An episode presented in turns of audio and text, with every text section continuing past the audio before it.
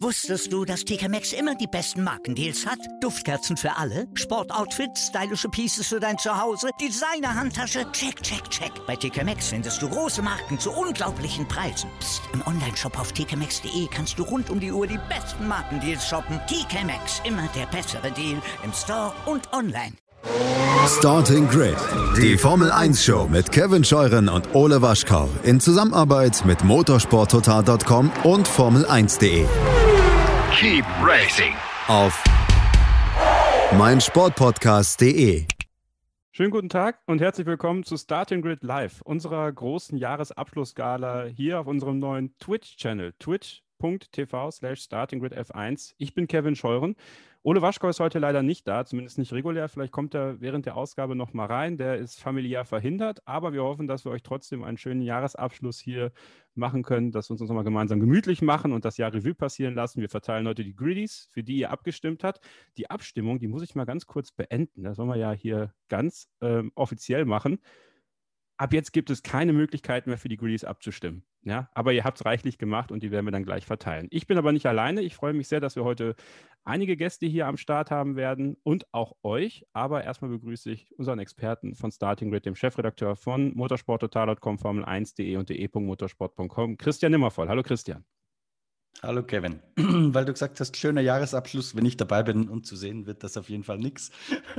Ich bin noch davon ausgegangen, dass wir podcasten. Ich hoffe, man sieht es mir nach, dass ich mich nicht mehr rasiert habe und so weiter.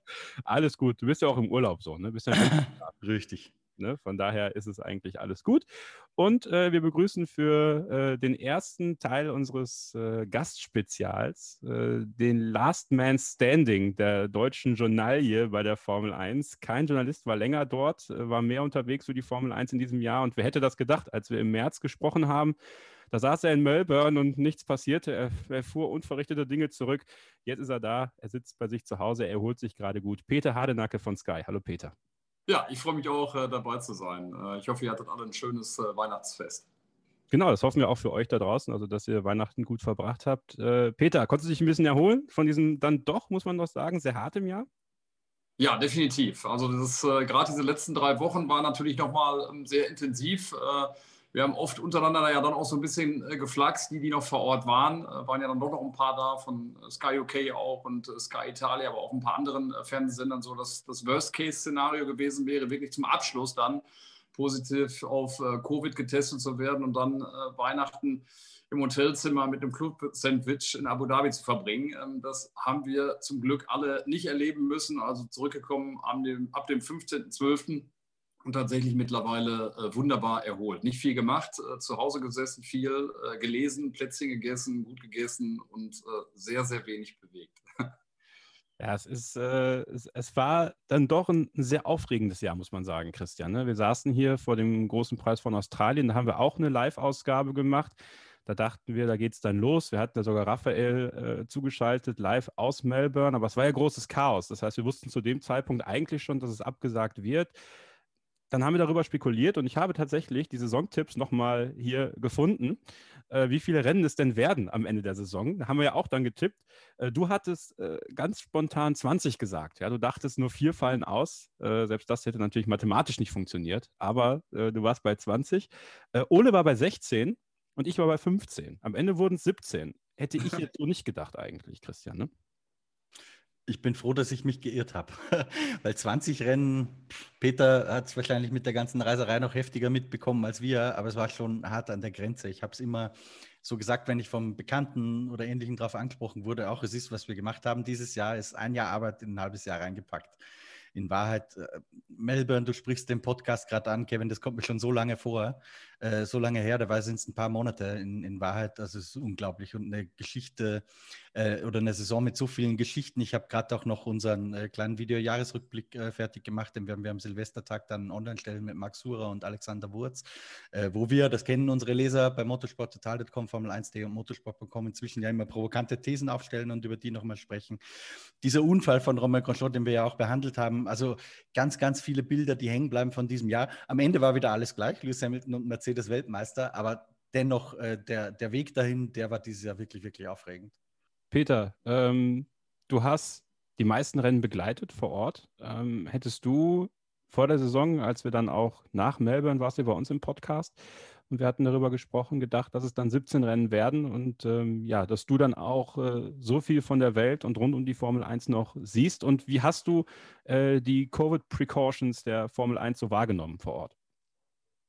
Also grundsätzlich bin ich ja immer sehr, sehr positiver Mensch, äh, vielleicht manchmal äh, fast schon äh, naiv, was meine Positivität anbetrifft. Also ich hatte irgendwie ähm, so gar kein Gefühl und wollte mich so ein bisschen überraschen lassen auch ähm, von dem, was da kommt. Ähm, was ich natürlich als Problem gesehen habe, ist, dass es halt ein weltweit agierender Zirkus ist, die Formel 1 anders als in der Bundesliga, wo man sich natürlich auch so ein bisschen danach orientiert hat. Die hat vor der Formel 1 wieder angefangen. Und ähm, ja, vor allen Dingen äh, diese Hinführung hin zu Spielberg, zu diesem ersten Rennen.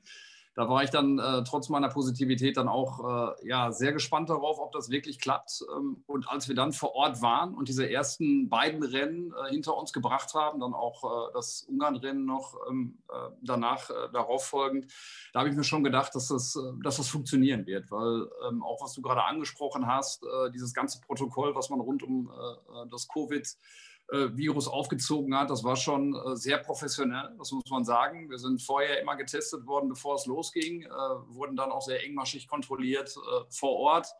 Ähm, wir, was, was die Sky-Gruppe anbetrifft, manchmal zum, zum Unwillen all derjenigen, die mit dabei gewesen sind, wir wurden ähm, sehr, ähm, sehr eng äh, äh, behandelt, muss man sagen. Also wir sind wirklich nur zwischen Hotel und Strecke äh, gependelt. Wir durften nicht raus, äh, was nicht immer ein Vergnügen war. Wir hatten zum Beispiel auch nicht das beste Hotel in Ungarn. Da gab es kaum mal die Möglichkeit, auch rauszukommen. Ähm, äh, für uns, äh, weil die nur so einen kleinen äh, Balkon hatten auf, auf dem Hinterhof, der für unsere Truppe über 30 Leute dann reserviert war. Das war dann schon mitunter ja, ein bisschen schwierig, ähm, auch wenn manchmal das Essen nicht so gut war, dann nagte das natürlich schon so ein bisschen an der, an der Moral. Ähm, aber trotzdem, insgesamt muss man wirklich sagen, an allen, die das, ähm, die das umgesetzt haben, dass es einfach unglaublich gewesen ist. Und äh, Christian, ich muss äh, tatsächlich auch sagen, ich hätte sogar gegen ein paar mehr Rennen am Ende gar nichts äh, einzuwenden gehabt, weil es äh, dann doch irgendwie auch Spaß gemacht hat. Du hast gerade diese ganzen Geschichten angesprochen, trotz dieser ähm, Eindeutigkeit, was die Weltmeisterschaft betrifft. Wieder mal Mercedes, wieder mal Hamilton, aber es so viele Geschichten gab. Äh, Grosjean, ähm, Hülkenberg, diese Bilder in äh, Silverstone, wie er da kurz vor Toreschluss äh, vom ersten freien Training, glaube ich, ähm, reingelaufen kam, äh, das Ganze nochmal getoppt hat in Hockenheim, nee, am Nürburgring ähm, äh, vor dem Qualifying. Also äh, unzählige Geschichten. Äh, das äh, Fahrerkarussell, was sich so schnell gedreht hat, was, dass es einfach schwindelig wurde. Also ähm, eine Saison gespickt voller Highlights und es war eine andere Saison, ganz klar. die Umstände habe ich gerade angesprochen, aber auch eine Saison, die, äh, ja, die auch wieder andere, andere Facetten zutage gebracht hat. Auch zum Beispiel bei uns in der Sky-Familie. Eigentlich agieren wir jeder sehr autark, man trifft sich. Äh, das war äh, zumindest das letzte Jahr dann zum Beispiel auch so, wo es ja für mich äh, meine Debütsaison war, aber auch in der Saison war natürlich alles näher und man hat die Kollegen besser kennengelernt und engere Bände dann auch nochmal geknüpft in dieser Zeit, wo man im Hotel war und weiß mittlerweile von jedem dann auch den Vornamen. Also auch da gab es viele, viele Geschichten, die man, die man einfach mitnehmen konnte. Und so hatte diese Zeit dann auch wieder was für sich, äh, wobei ich natürlich äh, stark hoffe und äh, darum bete, dass es dann ab der nächsten Saison, vielleicht dann zur Hälfte, so ab dem Sommer, dann wieder in Richtung Normalität geht. Normal mit dem, was wir eigentlich gewohnt sind, wie die Formel 1 aussieht. Dass natürlich dann auch das Gros der Journalisten wieder mit vor Ort sein kann. Kevin, ich glaube, auch du hast es ja dann irgendwann auch zu spüren bekommen am Nürburgring, wo du eigentlich vor Ort sein wolltest, äh, nicht kommen konntest, äh, weil du aus einer Region äh, kommst, die dann stärker belastet war. Also all das kann gerne der Vergangenheit angehören. Ähm, aber wie gesagt, ich fand, dass es eine, ja, eine außergewöhnliche Saison war in jeder Hinsicht. Vor allem, da müssen wir noch mal kurz auf die äh, Vergleichswerte zu sprechen kommen. Vor dem Nürburgring hat der Nürburgring bei einem Inzidenzwert von 30 Schluss gemacht. Ja, ich kam aus Bonn und hatte 30,6. Das sind Zahlen, die kannst du dir heute überhaupt nicht mehr vorstellen. Das war vor ein paar Monaten. Ja, also das war schon, ist schon irgendwie ein wildes Jahr. Ähm, Finde ich ganz interessant, was du gerade gesagt hast, Peter, dass es ja letztes Jahr deine Debütsaison war. Ähm, und du ja auch eigentlich so gesehen immer noch so ein bisschen Frischling im Formel-1-Zirkus bist, ja, ne? Aber man merkt dann doch, finde ich, in der Art und Weise, wie auch die Teamchefs und die Fahrer mit dir sprechen, ähm, da ist jemand, die spüren das, der hat Bock auf die ganze Geschichte, der nimmt das Ding ernst und der entwickelt sich weiter. Wie würdest du deine eigene äh, Weiterentwicklung in dieser Saison ähm, dir selber so, wenn du dir eine Schulnote geben müsstest, wo stehst du aktuell?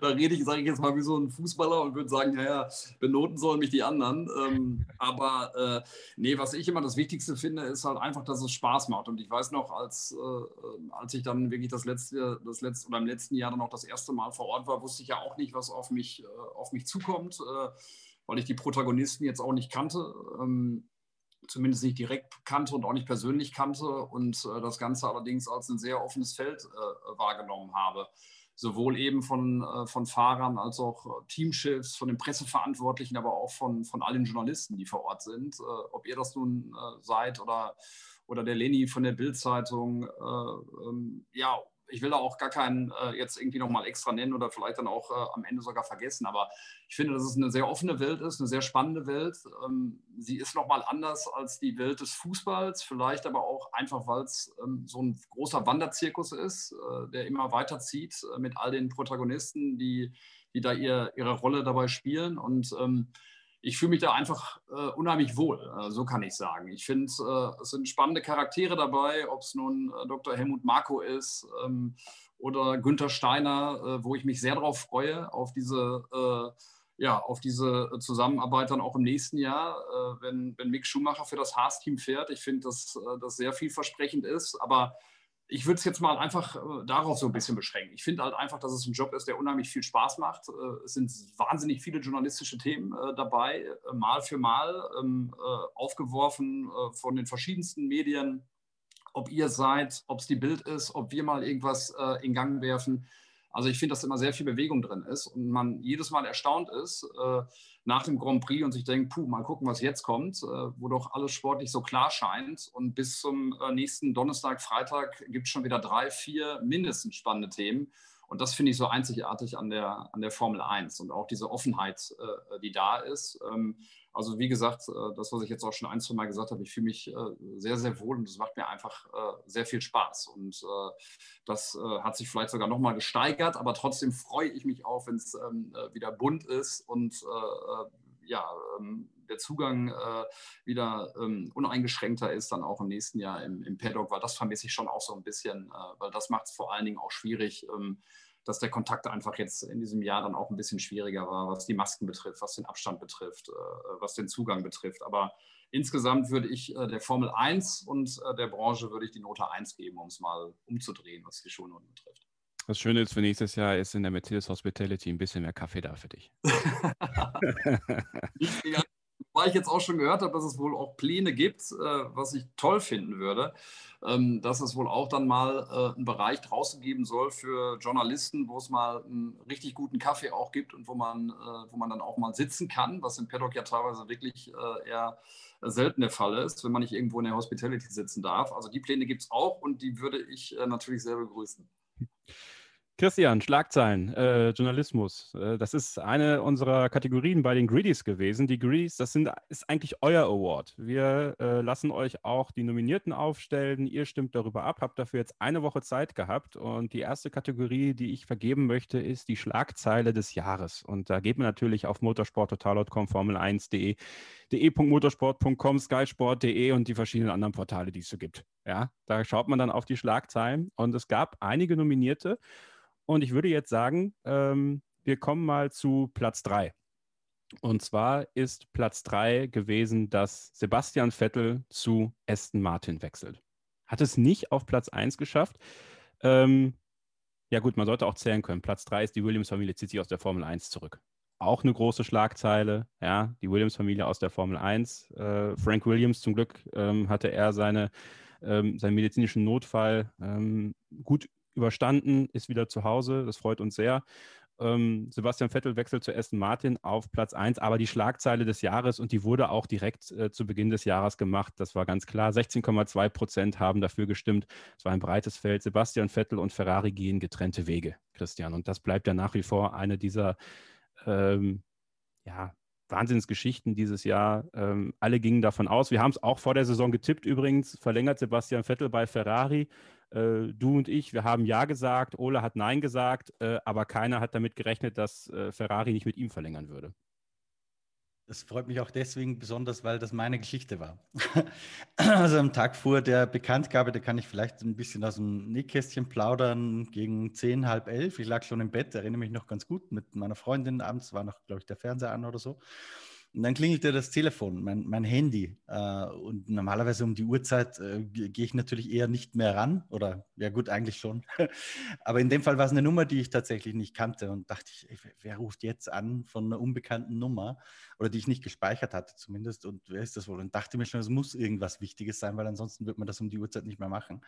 Ähm, und tatsächlich war es dann Deep Throat sozusagen ähm, der mir halt gesagt hat, äh, die Vettel-Ferrari-Nummer, die ist durch. Ähm, denkbar ungünstig, um so eine Uhrzeit, äh, so eine Geschichte noch zu recherchieren, weil da kannst du natürlich keine Pressestellen mehr erreichen, etc. Das heißt, ähm, ich musste mich äh, mit ein paar bohrenden Fragen bei meiner Quelle in, in Details so weit reinbohren, um einfach mich verlassen zu können auf eine Quelle in dem Fall.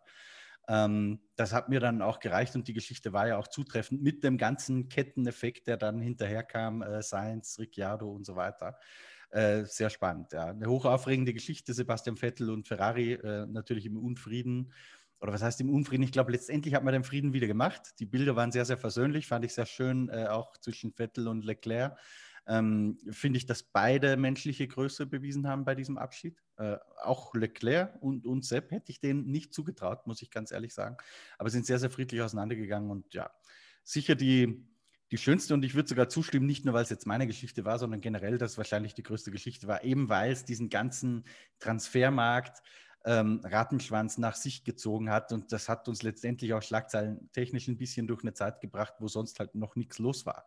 Das muss man immer dazu sagen. Das war ja alles noch vor dem ersten Rennen. Wusstest du, dass TK Maxx immer die besten Markendeals hat? Duftkerzen für alle, Sportoutfits, stylische Pieces für dein Zuhause, Designer-Handtasche, check, check, check. Bei TK Maxx findest du große Marken zu unglaublichen Preisen. Psst. im Onlineshop auf tkmaxx.de kannst du rund um die Uhr die besten Markendeals shoppen. TK Maxx, immer der bessere Deal im Store und online. Ihr habt heute die Möglichkeit, natürlich mit uns zu diskutieren und mit dabei zu sein. In unserem Twitch-Stream äh, gibt es im Chat immer wieder einen Link, der aufploppt. Und zwar ist das der Zoom-Link, über den wir hier kommunizieren. Und da könnt ihr dann mit dazukommen. Ihr kommt in einen Warteraum, dort hört ihr die Show aber nicht. Deswegen empfehle ich euch bei äh, äh, Twitch zu bleiben. Dann hört ihr da die Show weiter und dann kann ich euch dann aus dem Warteraum reinholen. Und das habe ich gemacht mit Chris. Chris ist schon etwas länger im Warteraum gewesen. Und äh, deswegen freue ich mich sehr, dass er da ist. Äh, Chris, grüß dich. Ja, man hört dich nicht. Das ist natürlich, das ist der Klassiker. Wir tun alles dafür, dass man uns hört. Und man sieht dich nur bis zur Nase. Ja, genau. Ich muss, das, muss die Kamera noch ein bisschen höher machen. Aber man sieht ihn, glaube ich. Wir sehen ihn nur so. Er muss jetzt was sagen, dann sehen ihn auch die anderen. Hörst du mich jetzt, Kevin? Ja, jetzt höre ich dich. Perfekt. Jetzt muss ich nur schauen. Die Kamera gefixt. Genau. Kriege ich gefixt. So, wunderbar. Guten Abend zusammen. Ja, guten Abend. Hi. Ja, wir haben uns ja kennengelernt. Wir haben ja einen kleinen Hörerstammtisch gemacht. Ja, ja da war es noch erlaubt. Haben wir es hinbekommen, äh, haben uns in Köln getroffen mit, ich glaube, acht Hörerinnen und Hörer waren es. Ähm, und wir haben uns sehr, sehr lange unterhalten, auch über Sebastian Vettel. Ähm, gab ja auch eine Kategorie in unseren Jahrestipps, wie oft dreht sich Sebastian Vettel im Rennen. Ja, ich weiß nicht, ob es jemand mitgezählt hat am Ende. Christian sagte einmal, war natürlich völlig falsch. Äh, Ole sagte drei, ich sagte fünfmal. Ich hab, weiß es ehrlich gesagt gar nicht mehr. Es war ja mehr Spaß. Ähm, ja, Chris, äh, Sebastian Vettel und Ferrari gehen getrennte Wege, war zu Beginn der Saison eine Riesengeschichte. Jetzt am Ende der Saison ist die Vorfreude darauf, dass er zu Aston Martin geht, bei mir zumindest ziemlich groß. Wie ist es bei dir? Ja, wird auf jeden Fall eine interessante Geschichte. Vor allem äh, die Frage ist ja, ob Aston Martin es schafft, das Fahrzeug so weiterzuentwickeln, dass es ähm, auf mindestens gleichbleibendem Niveau ist. Das ist ja im Prinzip äh, auch der Ansporn, der Sebastian Vettel dorthin getrieben hat. Äh, zumindest müsste es das sein, dort ähm, zumindest in der oberen Kategorie des Mittelfeldes wieder mitfahren zu können. Glaubst du denn, dass Aston Martin das leisten kann? Ich meine, man hat es ja jetzt erneut nicht geschafft, Best of the Rest zu werden. Auch das haben wir getippt vor der Saison. Äh, Christian hat gesagt, Racing Point wird, Ola hat gesagt, Racing Point wird. Ich habe natürlich McLaren vertraut. Ist ja klar, meine Jungs. Ne? Da, da, da gehe ich vollstes Vertrauen mit und das ist nächstes Jahr natürlich wieder ein bisschen anders, weil die müssen sich auf den Mercedes-Motor einschießen. Also Vorteil Aston Martin deiner Meinung nach, Chris? Schwierig. Ähm, am Ende des Tages ist ja es ja nur an der Punktestrafe gescheitert, äh, dass die den dritten Platz geholt haben. Ähm, ich glaube trotzdem, dass McLaren äh, mit dem Mercedes-Motor vorne liegen wird und äh, man sollte auch nicht äh, unterschätzen, äh, dass äh, Renault sicherlich noch eine Rolle da spielen wird. Ausschlaggebend dafür ist allerdings die Weiterentwicklung von Esteban Ocon meiner Meinung nach, da man mit Daniel Ricciardo definitiv den besseren Fahrer verliert und ähm, ich auch Ricciardo die bessere Option für Ferrari gehalten hätte. Also ich finde, McLaren, McLaren bzw. dann McLaren Mercedes hat da definitiv einen Schritt nach vorne gemacht in puncto Fahrerfahrung. Peter, du hast, hast ein bisschen dem Gesicht reagiert. Äh, was sagst du dazu? Ja, interessanter Punkt auf jeden Fall, ne? dass man äh, jetzt bei Renault erstmal gucken muss. Zum einen, was Alonso macht, äh, zum anderen, wie, wie Ocon sich entwickelt. Äh, am Ende sah es ja dann ganz gut aus. Äh, in Abu Dhabi ja das Wochenende und ich glaube auch in Bahrain vor allen Dingen. Äh, bin mir jetzt nicht mehr ganz so sicher, aber auf jeden Fall war die, ging die Kurve deutlich nach oben bei Ocon äh, zum, zum Ende hin. Aber wird spannend ähm, zu sehen sein. Ich glaube, für Renault ähm, wäre es top gewesen, einfach mit, äh, mit Daniel Ricciardo dann auch in die nächste Saison zu gehen. Äh, kam anders. Äh, Christian hat es gerade gesagt, äh, durch dieses äh, Karussell, was in Gang äh, ja, gekommen ist, durch die Geschichte mit Sebastian Vettel. Da ging alles sehr, sehr schnell und die Kontakte von McLaren zu Ricciardo gab es ja schon einmal und dann jetzt bei der Geschichte auch schon, schon länger ich bin sehr gespannt darauf, auch auf die Weiterentwicklung von äh, McLaren. Ihr habt es gerade gesagt, da wird es äh, eine Veränderung geben. Ähm, ich traue äh, dem Team aber viel zu, vor allen Dingen auch, äh, weil ich glaube, dass Andreas Seidel da als deutscher ähm, äh, Team Principal eine super, eine super Arbeit macht. Ähm, ich bin gespannt auf diese Fahrerpaarung auch ähm, mit, mit, mit Ricciardo und Norris. Äh, wir dürfen uns natürlich alle darauf freuen, weil es zwei Spaßvögel sind.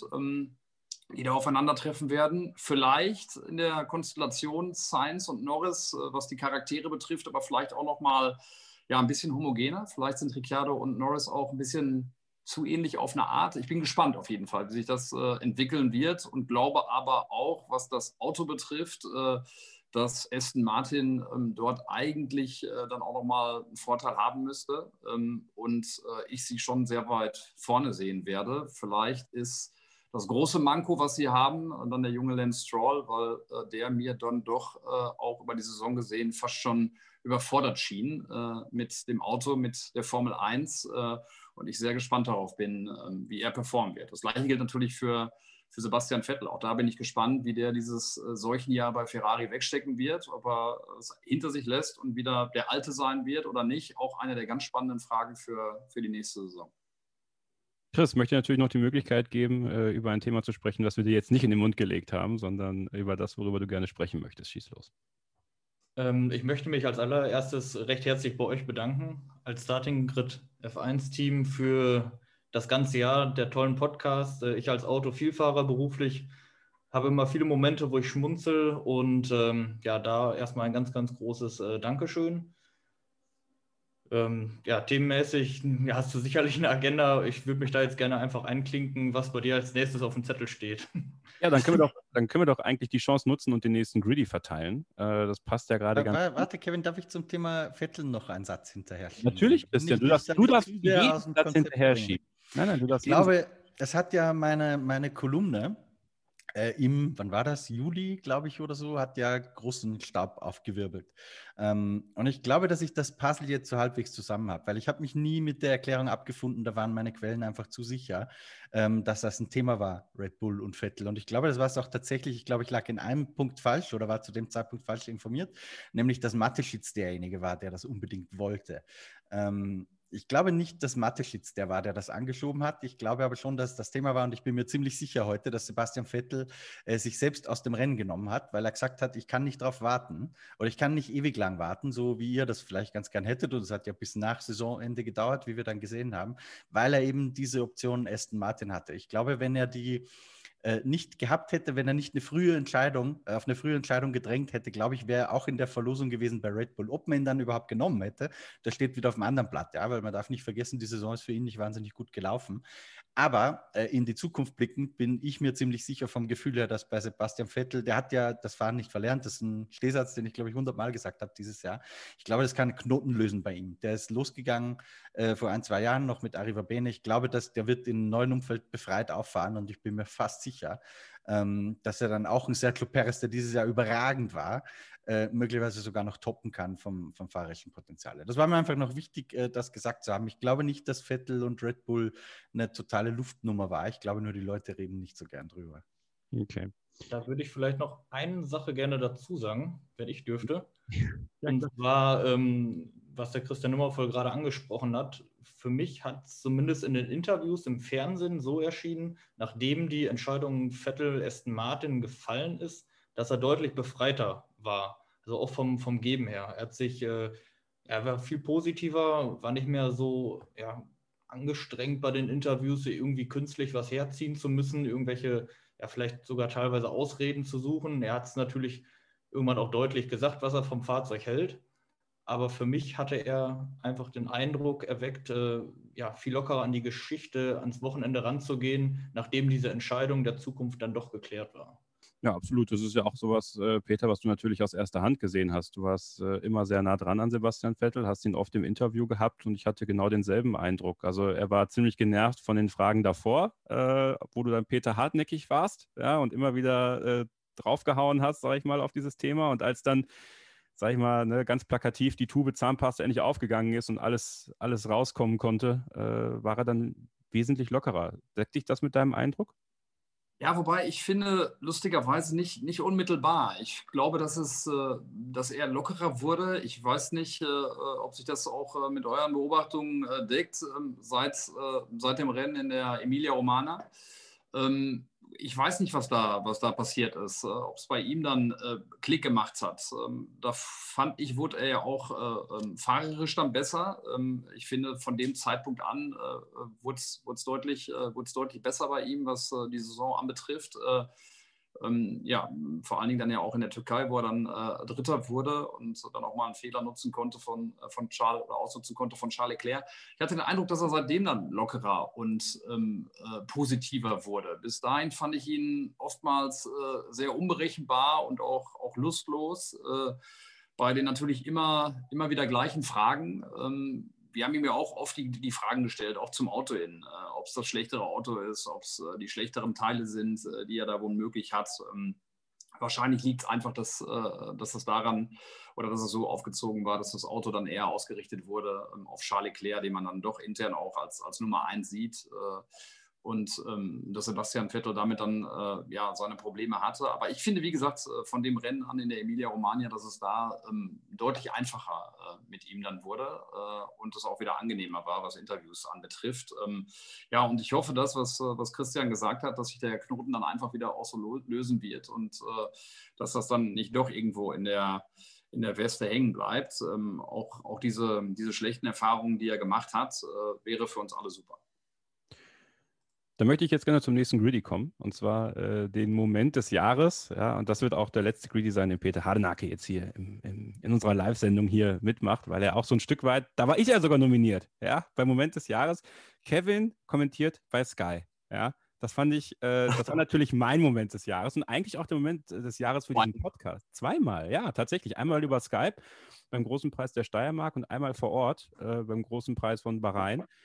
Ähm, witzigerweise, der große Preis von Bahrain, das war auch eigentlich vorgesehen, dass ich den ersten großen Preis von Bahrain, den es eigentlich nach dem großen Preis von Australien geben sollte, bei Sky mitkommentieren sollte. Also schlo schloss sich dann dieser Kreis. Aber ich bin es nicht geworden, ja. Äh, obwohl das natürlich für uns hier äh, ein ziemlich großer Moment war, weil wer hätte vor ein paar Jahren gedacht, dass dieser Podcast irgendwann mal dazu führt, dass ich meinen äh, Kindheitstraum leben darf und mal bei Sky kommentieren darf. Ähm, der Moment des Jahres auf Platz drei äh, Nico Rosberg feuert Lewis Hamilton auf der Video-Wall an. Äh, das, das, war äh, in der Tat sehr, sehr lustig. Da hat man äh, sehr gut geschnitten seitens der Regie. Auf Platz 2 mit 8,8 Prozent äh, Pierre Gasly siegt in Monza. Das, ist, das war in der Tat ein sehr toller Moment. Und ähm, im Hehl Verlag, ja, der Verlag, in dem ich eine Ausbildung mache, Freunde, erscheint ein Kalender Faszination Formel 1 2021, mittlerweile ausverkauft, na klar. Ähm, da haben wir das Podium, äh, dieses Bild auf dem Podium mit drin äh, von Pierre Gasly, äh, Carlos Sainz äh, und wer war es noch? Ich weiß es gerade selber gar nicht mehr. Äh, Lance Stroll, glaube ich, ne? Nee, doch, Lance Stroll. Ja. Ähm, aber auf Platz 1, und das ist, glaube ich, für alle klar, Romain Grosjean äh, als Phönix aus der Asche. Ja, und dann haben wir tatsächlich ein Feedback von bekommen, wie können wir das nur so nennen? Ja, und derjenige, der das gemacht hat, der weiß genau, wer es ist. Und deswegen ist es okay, dass ich das jetzt sage. Ähm, Roman Grosjean nennt sich selber der Phönix, ja, mittlerweile auf seinem Instagram-Channel. Äh, und da muss man einfach sagen, Peter, äh, du warst da vor Ort. Äh, wie hast du es wahrgenommen, diese surreale Situation, als da plötzlich dieser Feuerball aufstieg nach dem Start und, und all das, was danach kam? Ja, das war ein totaler äh, Schockmoment. Ich weiß noch, wir hatten unsere letzte äh, Position in der Vorberichterstattung ähm, oben auf dem Rooftop, also auf der, ähm, ja, auf der, auf der Dachterrasse, äh, um einfach äh, eine erhöhte Position zu haben, von der wir äh, auf, die, ähm, auf den Startzielbereich gucken konnten. Und ich war noch oben, äh, als ich ähm, ja, Sascha habe kommentieren hören, ähm, dass es da einen, einen, schweren Unfall gegeben hat, zusammen mit, mit Ralf Schumacher, unserem, unserem Sky-Experten. Und ich äh, konnte, hatte noch selber kein Bild, weil ich die Bilder nicht gesehen hatte, bin dann runtergelaufen und unser erster Gang war dann äh, Richtung Medical Center, um zu gucken, ähm, was da passiert und was da äh, vor sich geht. Äh, am Tag zuvor gab es ja schon einen kleineren Unfall oder am Freitag vielmehr mit Alex Elben. Äh, und da standen wir dort und haben dann äh, den Alex ähm, ja, selber dann noch auf den Beinen kommen und auch wieder gehen sehen. Das ist ja zum Glück glimpflich ausgegangen. Und als Roman, äh, Grosjean dann kam, ähm, ich hatte noch nach wie vor keine TV-Bilder gesehen, da wusste ich, oh wei, das hat schon eine ganz andere Schwere, weil er auf der, äh, ja, auf der, auf der Trage dann ins Medical Center gebracht wurde, ähm, aschfahl war, ähm, gar nicht gut aussah von seinem Zustand her. Und da äh, hat sich bei mir ähm, ja, zum ersten Mal dann auch der Magen richtig gedreht. Äh, das äh, äh, hat, hat mir zugesetzt. Ähm, dann sind wir halt wieder rein. Dann habe ich zum ersten Mal auch diese Bilder am Monitor gesehen. Äh, da waren die Sky UK-Kollegen noch mit dabei. Ähm, Damon Hill ähm, und Cahoon Shendrock. Und dann sind wir Richtung Günter Steiner gegangen, Richtung des Haas-Teams, weil wir wussten, okay, ähm, wir kriegen ein Interview von, von Günter Steiner. Und wie gesagt, mit diesen Bildern dann äh, erstmalig dann auch gesehen zu haben, sind wir dann äh, von Anfang des äh, Paddocks ganz durch Richtung Haas äh, gelaufen. Dann kam Günther Steiner und ich meine, ihr, ihr kennt ihn auch alle, äh, immer gut drauf, äh, immer locker, immer ein, ein Spruch ähm, auf den Lippen. Und auch er war natürlich so gezeichnet von der Situation, war geschockt, wie das ganze Team, wie alle eigentlich im Paddock. Die Stimmung war, war wirklich gruselig. Ähm, ja, und äh, ja, der Moment war, war unglaublich. Wie gesagt, wenn man diese Bilder sich nochmal äh, vor Augen führt, ich habe jetzt letztens auch nochmal eine Animation gesehen von, von Sky Italia, äh, ähm, ja, mit all diesen Geschichten, äh, die Halo-Einführung, die ihm das Leben gerettet hat, äh, das schnelle Eingreifen äh, des Teams dort vor Ort mit Dr. Ian Roberts, ja, und eben auch ähm, aufgrund der Tatsache, dass er, dass er einfach bei Bewusstsein geblieben ist. All diese Faktoren, äh, die ihm das Leben gerettet haben, ja, waren, äh, ein Moment, der, der ganz schwer zu beschreiben ist, der durch Mark und Bein äh, gegangen ist. Ganz schwierig. Ähm, fand aber auch da dann nochmal ja, sehr, sehr anschaulich, wie irgendwie diese ganze Formel 1 dann auch in solchen Situationen ähm, zusammenhält, äh, wie jeder ja, äh, irgendwie dann doch äh, Anteilnahme hat, äh, jeder da irgendwie seine besten Wünsche geschickt hat, ähm, jeder gezeichnet war von, von dieser Situation. Ja, war, war auf jeden Fall ein Ereignis, was ich, was ich niemals vergessen werde. Und umso schöner und auch einfach einem Wunder gleichkommt, dass er aus diesem Auto ausgestiegen ist, diesem Feuer entronnen ist, dass so wenig passiert ist und dass er am Donnerstag ähm, äh, dann auch schon wieder ins Paddock gekommen ist. Äh, zusammen mit seiner Frau. Äh, wir waren live mit dabei dann auch, äh, haben diesen Moment mitnehmen können. Ähm, das waren tolle Bilder da hat man sich, da hat man so einen richtigen äh, Freudesschub bekommen, äh, wenn man diese ganzen Teammitglieder gesehen hat. Äh, Günther Steiner, ich weiß nicht, dieses, dieses Mädel, was, was in der Haas-Garage zu sehen gewesen ist, was, äh, was Tränen in den Augen hatte am Sonntag, die sich so gefreut hat dann am Donnerstag, als Roman Grosjean dann erstmalig zurückkam.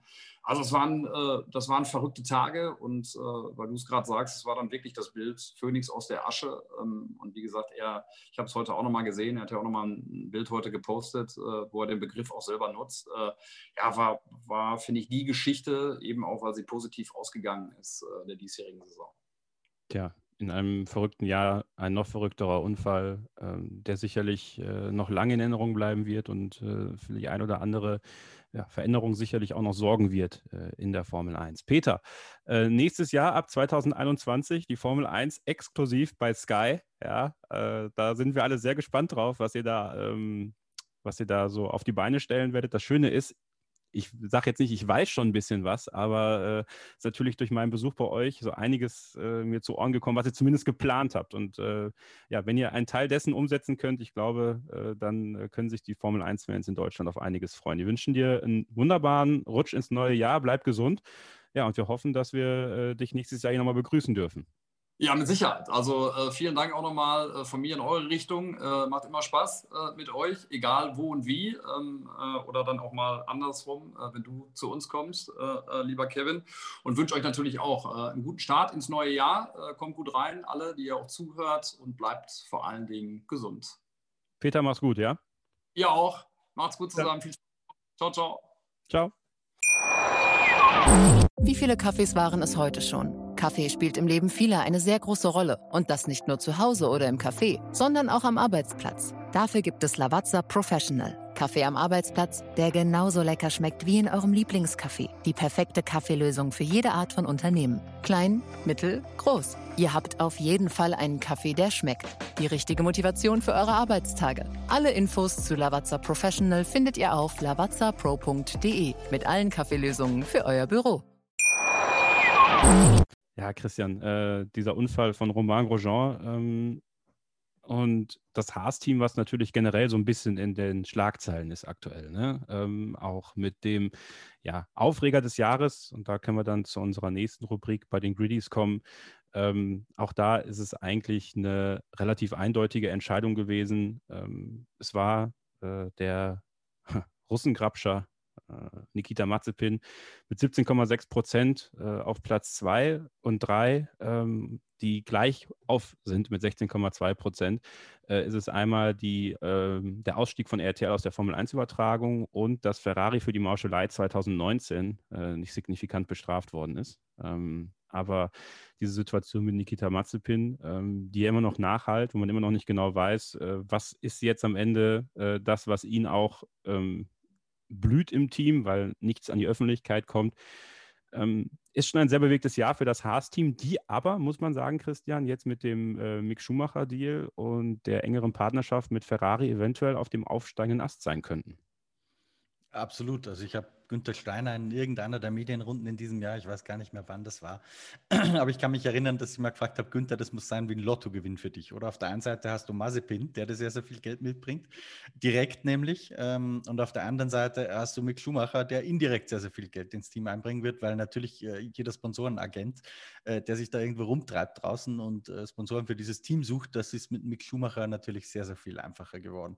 Also ich glaube auch, dass Haas tatsächlich einen Boost aus dieser Situation nehmen nehmen könnte, weil wir wissen, Geld ist in der Formel 1 zwar nicht alles, aber doch sehr, sehr viel wert, gerade was die technische Weiterentwicklung betrifft. Also ich glaube, dass das Team die besten Karten hat, äh, sich wirklich positiv zu entwickeln in den nächsten Jahren. Ähm, was sehr, sehr wichtig ist, glaube ich, ist, dass man den, den Zuschauern, Zuhörern, Lesern, äh, wie auch immer, erklärt, dass das nicht kurzfristig gehen wird. Also nächstes Jahr, äh, wenn Mick Schumacher mal ein Top-10-Ergebnis einfährt und im Qualifying mal Q2, ich glaube, dann, dann ist er schon ganz gut dabei. Das wird sich nicht groß ändern zu den Ergebnissen, die Magnus und Grosjean dieses Jahr eingefahren haben. Oder wenn, dann wäre es eine sehr, sehr positive Überraschung. Aber da muss man, glaube ich, sehr, sehr aufpassen, dass die Erwartungen am, am Boden bleiben. Vor allem für die, die mit Michael vom Einschauen aufgehört haben und jetzt wieder einsteigen, äh, die vielleicht Haas Team noch gar nicht kennen. Äh, das wäre eine völlig überzogene Erwartungshaltung. Also wenn Mick äh, sich äh, gut schlägt, das heißt Mazepin muss er für meine Begriffe klarschlagen nächstes Jahr, äh, vielleicht das ein oder andere Highlight setzt, dann hat er schon sehr, sehr viel geschafft. Wir haben in dieser Saison auch etwas Neues gemacht und zwar haben wir versucht, auch immer äh, euch zwischen den Rennen noch was äh, zu liefern, was man ja vielleicht so auch gar nicht in so einem Feed erwarten würde. Und äh, Frauen im Motorsport war eine Serie, die ich gestartet habe, um auch mal zu zeigen, dass es äh, außerhalb des äh, patriarchalischen Tuns auf Fahrerseite äh, viele Fahrerinnen gibt, die in der Vergangenheit, in der Gegenwart und in der Zukunft für Furore sorgen wollen in verschiedenen Motorsportklassen. Und das hat mir sehr viel Freude gemacht. Und äh, eine der Damen habe ich heute eingeladen in unserer Live-Sendung, und zwar Shanice Peck, die ist Kartsportlerin.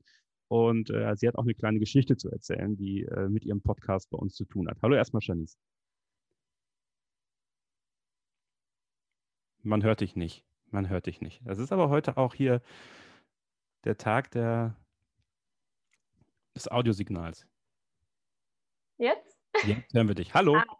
Moin. Moin. Ja, wie geht's dir? Ja, ganz gut, muss ich sagen.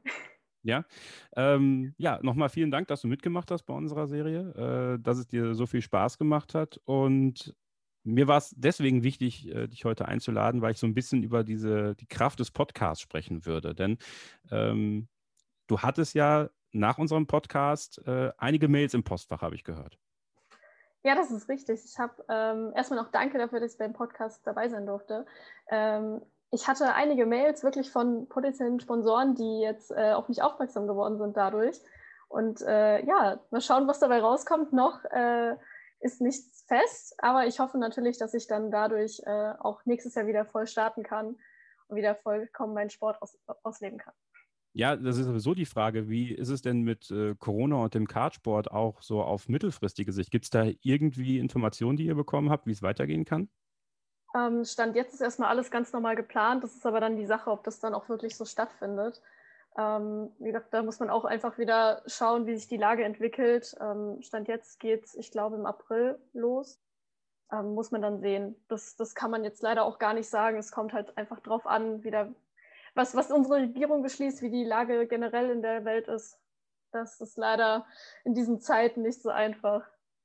Ja, und für dich ist es natürlich weiterhin wichtig, äh, Sponsoren an Land zu bekommen, die dich unterstützen, die dabei sind. Äh, wir haben ja in unserem Podcast, den ihr auf jeden Fall nochmal hören solltet, denn es war ein sehr, sehr interessantes Gespräch, da auch mal so zu erfahren, wie viel Geld braucht es eigentlich, um in einer Kart-Saison zu starten?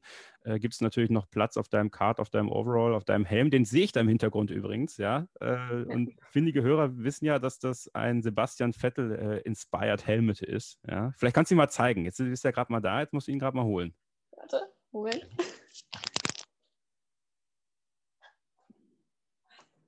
So. So, da ist er. Die Fans kennen dieses Design. Vielleicht kannst du es nochmal Ja. kurz erklären. Ähm, das Design, das ist mein zweites Design. Ähm, es hat halt wirklich angefangen mit dem Siegerhelm von Sebastian Vettel von 2010. Deswegen die ganzen Kreisel, wie man sie sieht. Ähm, ja, ich fand, ich fand diesen Kreiselhelm halt einfach toll, muss ich sagen. Ich bin halt Sebastian Vettel-Fan seitdem auch. Und äh, ja, dementsprechend die Kreisel, der Stern auch so ein bisschen äh, Vettel beziehungsweise auch ein bisschen Michael Schumacher angedeutet. Ich wollte nicht die sieben Sterne nehmen, sondern nur einen großen. ähm, ja, Finde ich So. total cool. Jetzt noch- jetzt noch ein Nachtrennen, ne? Das wär's. Damit der Helm wenigstens richtig zur Geltung kommt. Ja, es, es gibt, also ich muss mal dran teilnehmen, es gibt jedes Jahr in Wackersdorf ein Nachtrennen, ein Kartnachtrennen wirklich. Ich, ich muss unbedingt mal dran teilnehmen, damit der Helm auch mal wirklich richtig schön zur Geltung kommt.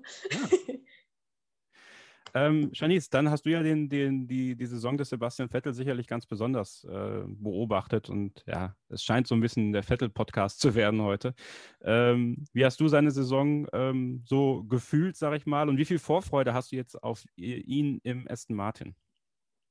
Ich muss ehrlich sagen, mir tat es teilweise schon echt weh, wie ich gesehen habe, wie er da wirklich Probleme hatte, irgendwie noch klarzukommen und immer nur hinten rumgefahren ist, weil das kennt man von ihm ja eigentlich nicht. Und deswegen freue ich mich halt wirklich auch umso mehr, dass, dass, ich, dass er vielleicht nächstes Jahr dann wirklich ein Auto hat, wo er wieder zeigen kann, was er kann. So, dass er dann wirklich wieder da ist, wo er meiner Meinung nach auch hingehört. Also wieder im vorderen Feld. Nun ist es ja nächstes Jahr auch, so wurde ja auch bekannt gegeben diese Saison, dass die W-Series äh, Teil des Formel 1-Kalenders 2021 werden wird und ab dann auch äh, mit am Start ist. Witzigerweise haben wir auch darüber gesprochen. Ja? Also wie äh, sowas wie die W-Series ähm, ja vielleicht auch erstens angesehen wird, auch bei Frauen, äh, die im Fahrerfeld unterwegs sind. Ähm, als diese Nachricht dann rauskam, äh, war das etwas, wo du gesagt hast, das ist für, für Frauen auf jeden Fall oder für Frauenfahrer in dem Fall, weil das nun mal die sind, die dann da im Fokus stehen, äh, ein wichtiger Schritt, dass man ins Rahmenprogramm der Formel 1 kommt? Ich denke schon. Also generell, wir hatten ja drüber gesprochen im Podcast, es ist generell wichtig, einfach Frauen auch die Plattform zu geben, weil sie sie vorher nie bekommen hätten. So, und deswegen ist halt gerade diese Plattform auch im Sinne von, wir integrieren die Formel W, die Formel Frauen-Serie einfach mit in die Formel 1. Das ist sehr, sehr wichtig, meiner Meinung nach, dass es noch mehr Aufmerksamkeit bekommt, dass man einfach auch sieht, okay, Frauen können auch. Auch wenn es jetzt eine Serie ist, wo Frauen gegen Frauen fahren, aber das heißt nichts. Die können genauso gut sein wie die Männer. Das ist komplett egal. Und dass man da halt wirklich sieht, okay, man, man hat diese Aufmerksamkeit jetzt endlich auch beim vermeintlich schwächeren Geschlecht und äh, ja, dass die Frauen dann auch dementsprechend gefördert werden. Ich, ich muss dich natürlich fragen, diese Mazepin-Geschichte. Ne? Also jetzt aus der Sicht einer Frau, jetzt können wir das ja endlich auch mal fragen. Wie, wie nimmst du sowas wahr? Also auch nicht unbedingt die Situation an sich, sondern die Reaktion einer Organisation wie der Formel 1 darauf, ähm, wenn wir über äh, We Race as One sprechen, wenn wir darüber sprechen, dass gegen einen Lewis Hamilton wegen eines T-Shirts äh, äh, ermittelt wurde, was er auf dem Podium angehabt, angehabt hat und so weiter und so fort. Ähm, wie hast du die Situation wahrgenommen und ähm, wie würdest du es aus deiner Sicht beurteilen? Ja, ich muss sagen, im ersten Moment hat man das gar nicht so wahrgenommen als großen Skandal, weil erstmal, okay, es ist irgendein Video aufgetaucht, irgendwie, okay, was finden wir auf einmal irgendwie als Grabstellen gestellt, man wusste gar nicht, was ist da überhaupt passiert. Wenn man dann ein bisschen recherchiert hat, dann hat man gesehen, okay, ja, muss nicht sein, auch gerade für mich als Frau, wo ich jetzt sage, ja, nee, geht halt, geht halt doch irgendwie nicht beim zweiten Überlegen. Und das, sowas muss einfach nicht sein und sowas gehört auch eigentlich nicht in die Formel 1 oder generell einfach in die Öffentlichkeit. Sowas das macht man einfach nicht. Und ja, und ich finde eigentlich auch, es ist richtig, dass sich das, das Team da ein bisschen distanziert. Andersrum finde ich es auch richtig, dass man ihn nicht wegen ähm, einem, einem Skandal jetzt aus der Formel 1 schmeißt direkt, sondern ihm die Möglichkeit gibt, sein fahrisches Talent zu beweisen, dass er dann so einen Skandal einfach wieder wettmachen kann und einfach nur zeigen kann, okay, das war einfach ein blöder Fehler, ich habe in dem Moment einfach nicht nachgedacht und ähm, dann schauen wir mal. So, ich, wie gesagt, wenn, wenn sein fahrisches Talent besser ist als der Skandal, dann äh, ist es auch für mich zum Beispiel jetzt wieder völlig okay. Dann wiegt sich das so ein bisschen auf, weil man sollte in der Formel 1 sein, weil man fahren kann. So und nicht, weil man toll aussieht oder weil man das beste Image hat, sondern einfach, da sollen die Leute sein, die wirklich fahren können und dann auch egal welches Geschlecht. Das kommt noch dazu. Okay. Ähm, ja, Christian, man hat ihn ja bestätigt, also es ist fix, er bleibt bei Haas so oder so. Ähm, deswegen müssen wir uns jetzt um das, was, was dahinter kam, nicht mehr so wirklich beschäftigen, sondern eigentlich nur noch, ja, um dieses Jahr von, von Haas vielleicht nochmal so ein bisschen rund zu machen. Ähm, Romain Grosjean und Kevin Magnussen, zwei sehr arrivierte Fahrer, werden vor die Tür gesetzt. Man entscheidet sich äh, jetzt mit Mick Schumacher und mit Nikita Mazepin, mit zwei Rookies an den Start zu gehen, geht irgendwie so rein strategisch einen neuen Weg. Ähm, trotzdem nochmal auf die, die Rolle von Günther Steiner in dieser Saison auch nochmal eingegangen, so im Rückblick. Würdest du sagen, er hat alles äh, in seiner Außendarstellung und auch wie er den Abschied von, von Grosjean und Magnussen, wie das alles so vonstatten ging, alles richtig gemacht? Ach, den. Also erstmal macht keiner alles richtig. Ja. Ähm, niemand. Außendarstellung, mein Gott, die Mazepin-Nummer, das halt, da sind sie halt auch echt in einer schwierigen Position, das muss man auch ganz klar dazu sagen. Du hast gerade einen neuen Geschäftspartner, nämlich Mazepin Senior. Ähm, und dass du dem dann nicht direkt ans Bein pinkeln möchtest, kann ich auch ein bisschen sogar nachvollziehen. Ja, das soll nicht, das entschuldigt nicht, was da passiert ist in diesem Video und da haben wir eh schon alles zu Tode durchgekaut, zweimal im Podcast. Ähm, aber Günther Steiner ist da in einer sehr schwierigen Position und ich finde, dafür kann man ein bisschen Verständnis haben.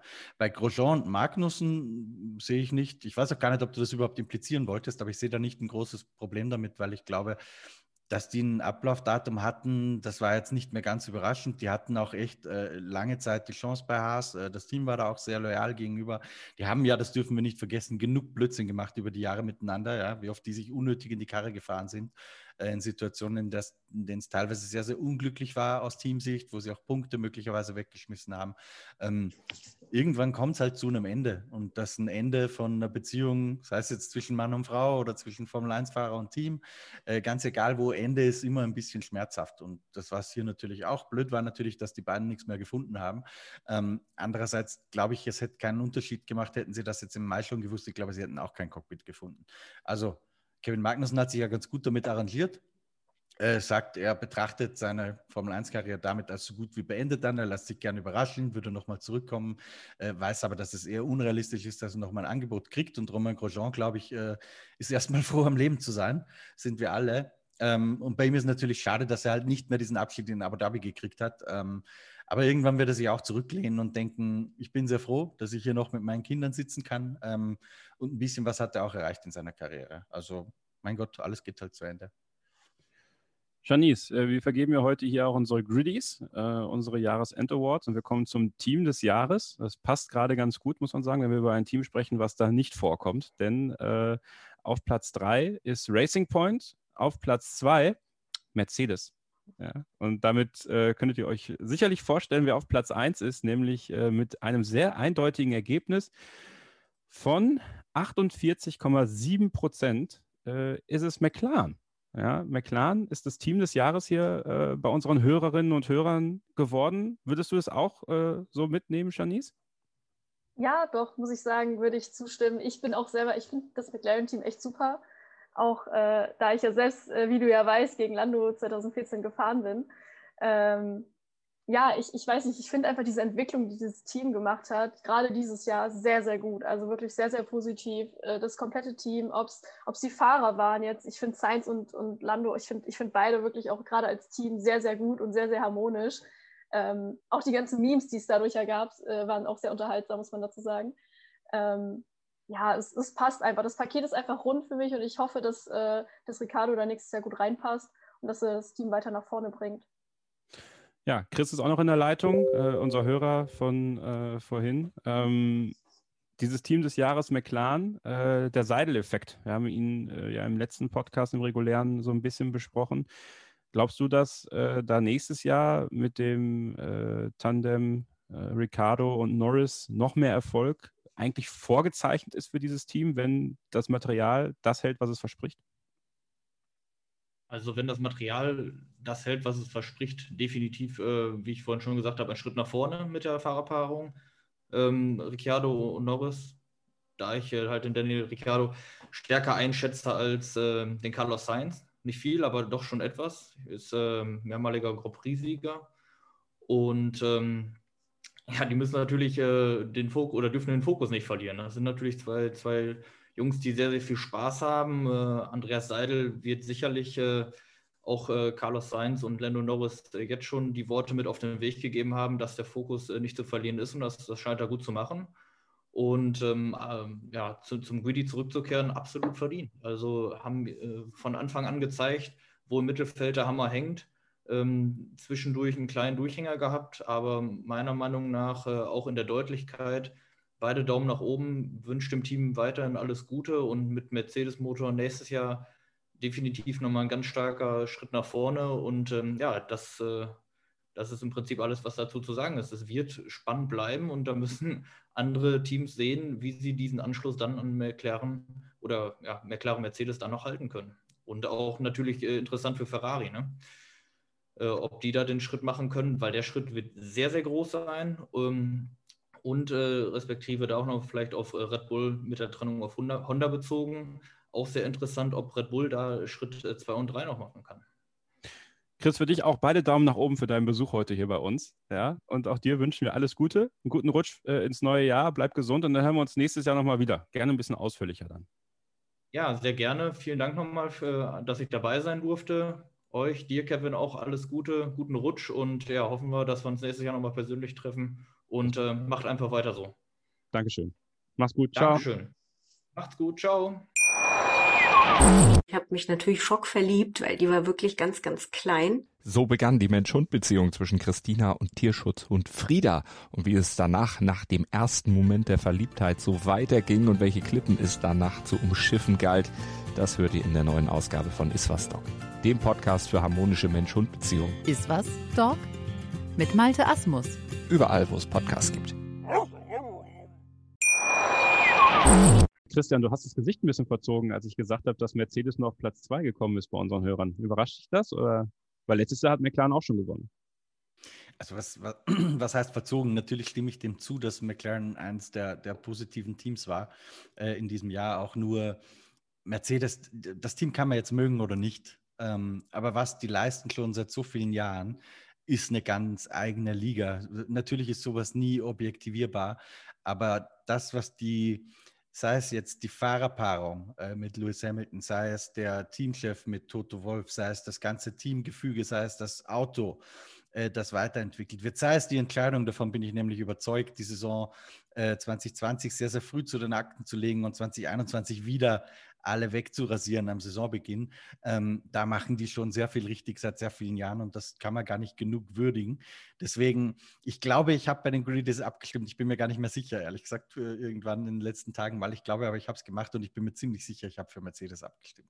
Ja, ich muss zugeben, ich habe am Ende auch für, für Mercedes abgestimmt, obwohl natürlich der Sympathietipp äh, oder der Sympathieabstimmung für, für McLaren gegangen ist. Janice, ich hätte noch Alpha Tauri. Das ist also, wenn ich drei Stimmen gehabt hätte, hätte ich, glaube ich, Mercedes, McLaren und Alpha Tauri genommen, weil ich finde, bei denen war das überhaupt nicht so absehbar, dass sie so extrem gut mitfahren. Und vor allem Pierre Gasly, der ja mein geheimer Fahrer des, äh, des Jahres ist, ein Stück weit, ähm, dass die so gut unterwegs waren. Äh, war das auch etwas, was dich überrascht hat, so im Nachhinein? Ja, definitiv. Also ich muss auch sagen, zum Beispiel der Gasly-Sieg, ich habe mich unheimlich für ihn gefreut und äh, habe wirklich sehr, sehr viel auch mitgefiebert bei diesem Rennen. Und äh, ja, ich, ich finde es auch echt super, dass sich die ganzen Teams auch mal wieder ein bisschen betteln können. Also dass das nicht immer nur Mercedes vorne ist, so gerne ich dieses Team auch irgendwo habe und die Arbeit, die sie tun, wirklich anerkenne. Aber für den Sport an sich ist es wichtig, dass man andere Leute auch mal auf dem, auf dem Treppchen sieht. Dass halt nicht nur immer Valtteri und Lewis da stehen, sondern auch mal, wie gesagt, so mal einen Lando, mal einen Gasly, auch dann mal wieder ein Vettel zum Glück. Äh, ja, und dass man halt wirklich diese Leute auch mal wieder sieht und dass das Feld auch viel, viel näher zusammen ist, weil dann hat man auch die Spannung wieder, die dieser Sport ja auch hat und diese, die dieser Sport ja auch ausmacht. Ist das nicht im Grunde das? Äh, und ich werde gleich unseren nächsten Hörer mit reinholen, der auch schon äh, sehr, sehr lange Fan ist der Formel 1 und natürlich auch schon sehr viele Generationen miterlebt hat, auch seine Eltern zum Beispiel ähm, dass vorne zwar ein Team vorne wegfährt, aber die Spannung, die natürlich dahinter ist, zu gucken, wer schafft es als erster, dieses Team zu entthronen. Das ist so eine Spannung, die die Formel 1 mit sich bringt. Ja, und eine andere, dass im Mittelfeld es einfach, wie du schon sagst, es einfach so eng geworden ist, dass man sagt, okay, da kann jeder bei jedem Rennwochenende für, für, ein, für ein Highlight sorgen. Ja, und wenn es gut läuft, dann auch aufs Podium fahren. Und dann, wenn wir jetzt noch einen Schritt weiter denken, 2022, das neue Reglement, ähm, dass man tatsächlich vielleicht eine neue gute Zeit der Formel 1 haben kann, wo alles noch enger wird. Das ist, finde ich, so ein bisschen das, woraus ich meine Lust auch auf die Formel 1 ziehe. Wenn ich immer nur davon ausgehe, ja, okay, Mercedes gewinnt, dann habe ich auch keine Lust. Aber dann, ich denke, und du erlebst das ja auch bei dir, äh, selbst im Kartsport, äh, wenn da ein Team ist, was super viel Geld hat, dass wir natürlich auch allen vor der Nase herfahren, wahrscheinlich, oder? Ja, beziehungsweise nicht das Team, sondern eher der Fahrer. Man, man merkt ja. schon relativ schnell leider, ähm, welcher Fahrer Geld hat und welcher nicht. Das, das sind dann so, sage ich mal, so bis ins Mittelfeld kommt man eigentlich relativ gut und dann halt wirklich diese letzten fünf bis zehn Plätze nach vorne. Das ist dann nicht nur Können, sondern auch leider sehr, sehr viel Geld. Wir hatten auch im Podcast darüber gesprochen, wie viel ich ungefähr so brauche. Das ist leider nicht sehr wenig. Und ähm, wie gesagt, man sieht zu einem Kartsport, ich meine, da ist zwar immer noch der fahrische Teil im Vordergrund aber trotzdem ist es einfach unsagbar teuer. Wirklich, es ist äh, kaum, es ist wirklich kaum zu stemmen eigentlich alleine leider. Ich begrüße jetzt in der Leitung hier bei uns Markus Lehnen. Er äh, ist auf meinsportpodcast.de bekannt als Co-Moderator von Attack Mode, den Formel E Podcast, äh, den er gemeinsam mit Sebastian Hollmichel macht. Hallo Markus. Guten Abend aus Köln in die Runde. Guten Abend, hi. Äh, ja, direkt erstmal die erste provokante Frage aus unserem Twitch-Chat für dich. Äh, Robby80W, wer ist der bessere Fahrer? Hamilton oder doch unser Michael? ja, kommen wir zu dem Thema. ja, also, schwierig. Ich könnte jetzt natürlich. Äh, so. Da ist sie, jawohl. Ist sie. Aber, äh, also, ich bin mit Schumacher aufgewachsen. Ich bin äh, Jahrgang 86. Also, von daher bin ich da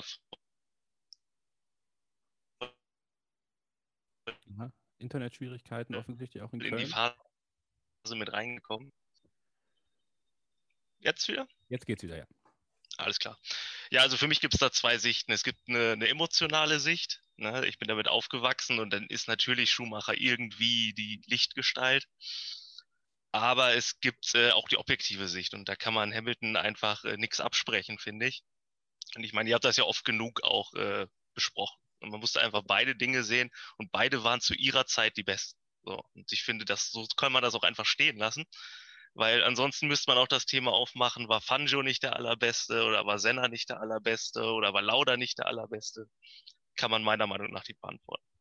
Das stimmt. Also das ist ja auch das, worauf wir uns am Ende geeinigt haben. Trotzdem, Christian, 2020 ist das Jahr der Rekorde für Lewis Hamilton. Äh, er, er stellt den äh, den Siegrekord von Michael Schumacher ein, er stellt den Weltmeisterrekord von Michael Schumacher ein. Das ist natürlich was, was äh, in der Kürze der Zeit, die Lewis Hamilton ja, muss man sagen, unterwegs ist in der Formel 1, eine herausragende Leistung und die ihn natürlich in der Sportwelt zu etwas Einmaligem gemacht hat dieses Jahr.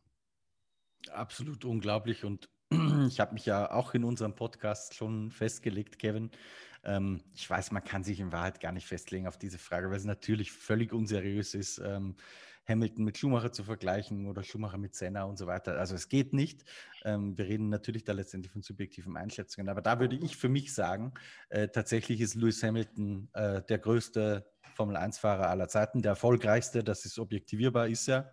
Äh, nach, der, nach der Anzahl der Erfolge. Der größte für mich deshalb, ähm, weil er diese Anzahl an Erfolgen auch geschafft hat mit einer weitgehend sauberen Weste. Ähm, und das unterscheidet ihn von einem Senna, das unterscheidet ihn von Schumacher. Äh, der Vergleich mit Fancho ist echt schon sehr weit gestretched. Aber also auf jeden Fall ist Lewis Hamilton eine ganz große ikonische Figur. Zu seinen Aktivitäten abseits der Strecke kann man jetzt stehen, wie man möchte. Ich persönlich tue das sehr positiv. Ich finde es gut, äh, dass jemand auch mal die Klappe aufmacht bei Themen, die ihm wichtig sind. Ich teile da auch seine Ansichten, aber das muss jeder für sich ausmachen. Und ich finde es schön, dass wir da eine äh, wirklich globale Rockstar-Figur haben, die an der Spitze der Formel 1 steht. Das kann für den Sport nur gut sein. Und selbst wenn es nur darum geht, dass wir uns in den nächsten Jahren weiterhin fragen werden, genau wie damals bei Michael Schumacher, wer ist denn der Erste, der ihn schlägt? Ich glaube, dass davon ein großer Teil der Faszination ausgeht in der Formel 1 im Moment.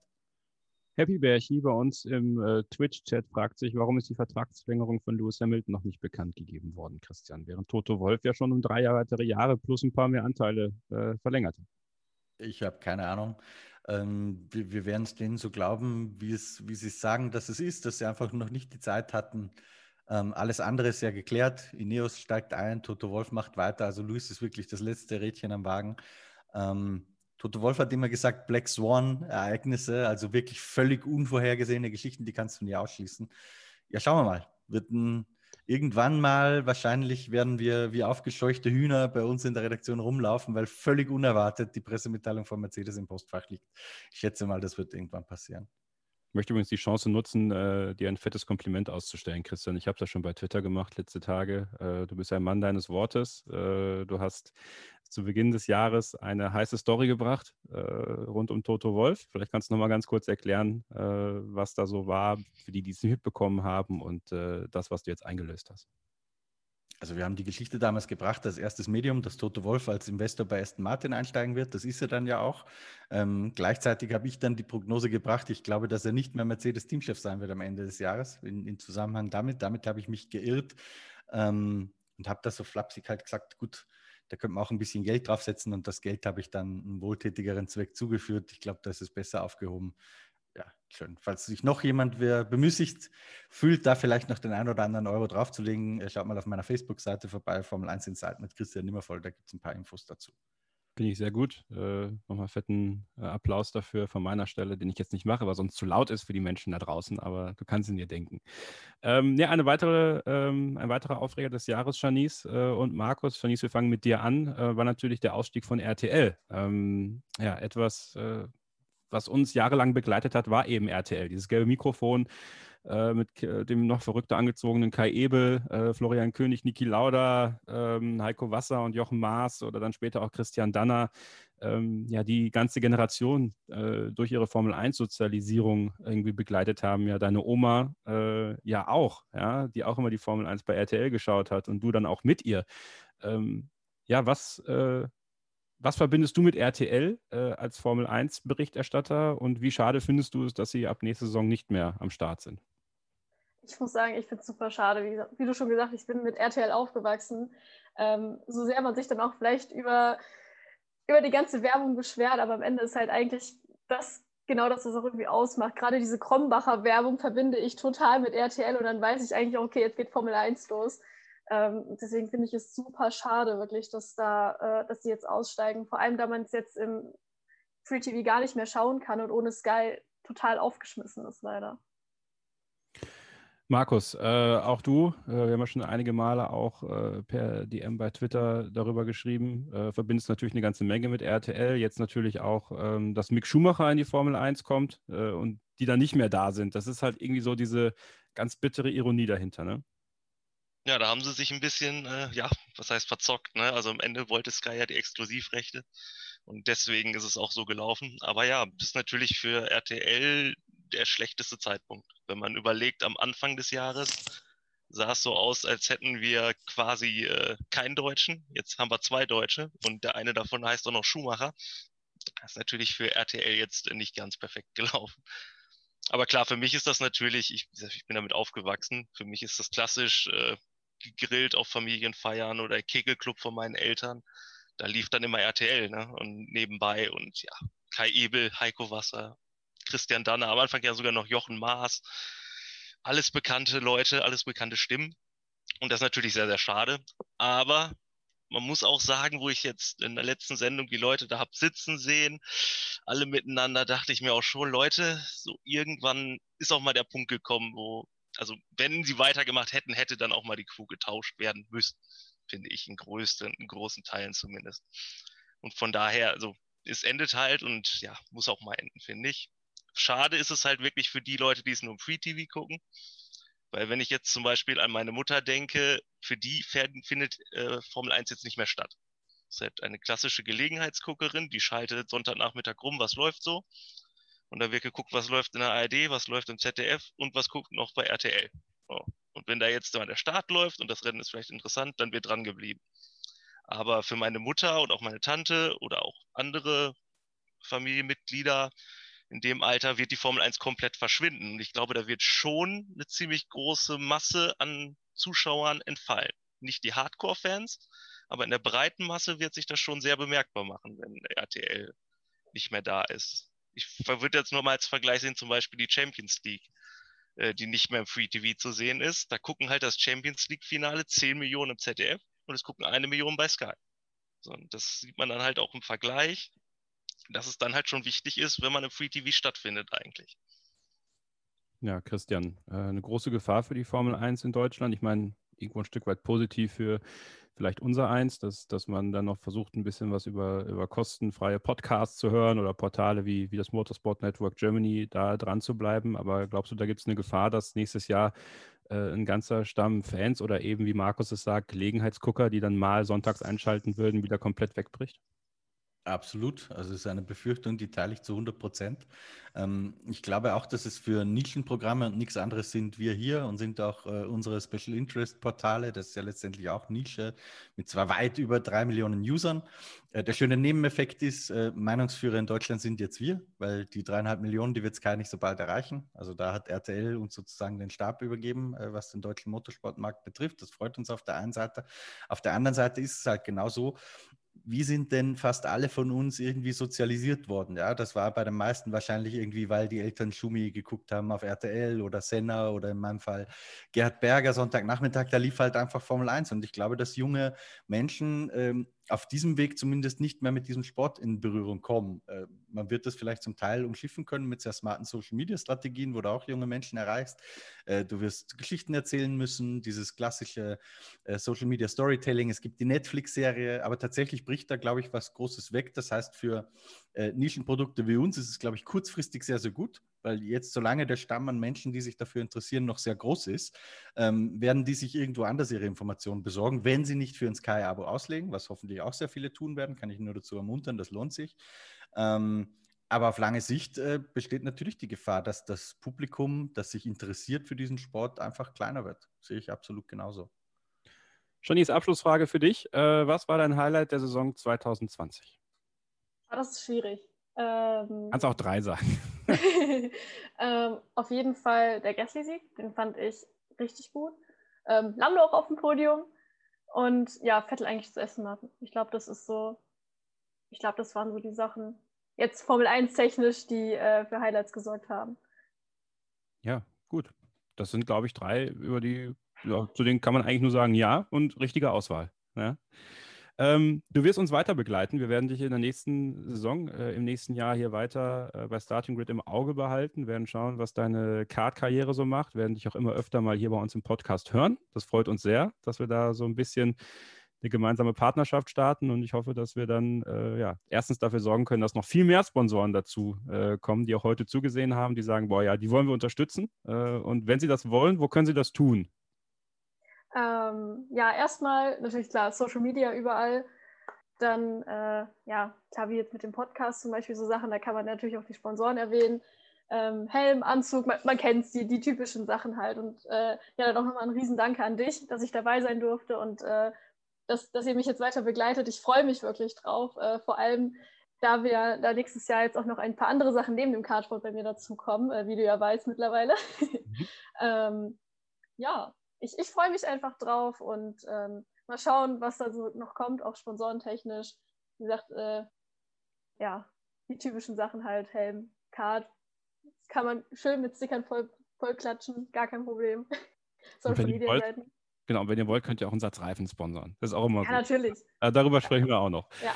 Okay, Janice, Dankeschön. Schönen Abend noch ähm, und einen guten Rutsch ins neue Jahr. Bleibt gesund und dann hören wir uns 2021 wieder, ja? Danke euch allen natürlich auch und ich hoffe, äh, wir sehen uns schnell wieder. ich bin gespannt. Bis dann. Tschüss. Bis dann. Ciao. Wie viele Kaffees waren es heute schon? Kaffee spielt im Leben vieler eine sehr große Rolle. Und das nicht nur zu Hause oder im Café, sondern auch am Arbeitsplatz. Dafür gibt es Lavazza Professional. Kaffee am Arbeitsplatz, der genauso lecker schmeckt wie in eurem Lieblingscafé. Die perfekte Kaffeelösung für jede Art von Unternehmen. Klein, mittel, groß. Ihr habt auf jeden Fall einen Kaffee, der schmeckt. Die richtige Motivation für eure Arbeitstage. Alle Infos zu Lavazza Professional findet ihr auf lavazzapro.de mit allen Kaffeelösungen für euer Büro. So, wir äh, kommen zu unserer nächsten Greedy-Kategorie und zwar ist das das Rennen des Jahres 2020. Und da gab es ja alle zur Auswahl und es war ein sehr, sehr enges Rennen, obwohl am Ende äh, ein Rennen gewonnen hat. Ich glaube, ja, das ist schon fast klar gewesen eigentlich. Auf Platz 3 mit 18,7 Prozent der Stimmen der große Preis von Sakir. Auf Platz 2 mit 19,5 Prozent der große Preis von Italien und Christian auf Platz 1 mit 26,5 Prozent der große Preis der Türkei. Würdest du es auch sagen, dass das dein Rennen des Jahres war? Da bin ich jetzt wahrscheinlich ein bisschen Ach. kontrovers, aber nein. Nein, welches denn?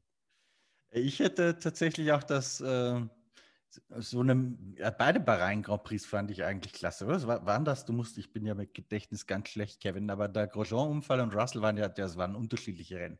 Also ja, eigentlich ja. die Bahrain-Woche, die, die, das war für mich die spannendste, weil die hat so viele Geschichten produziert. Ähm, also auf der Rennstrecke war es hoch aufregend und auch neben der Rennstrecke war es hoch aufregend. Äh, das war für mich eigentlich spannender. Istanbul, äh, da habe ich auch gerade mit Dr. Marco, da haben wir ja gerade einen großen Interview, Dreiteiler, wo äh, morgen also am 30. Dezember unser letzter Teil erscheint, da habe ich auch mit Dr. Marco ein bisschen diskutiert, weil für den war es auch Istanbul.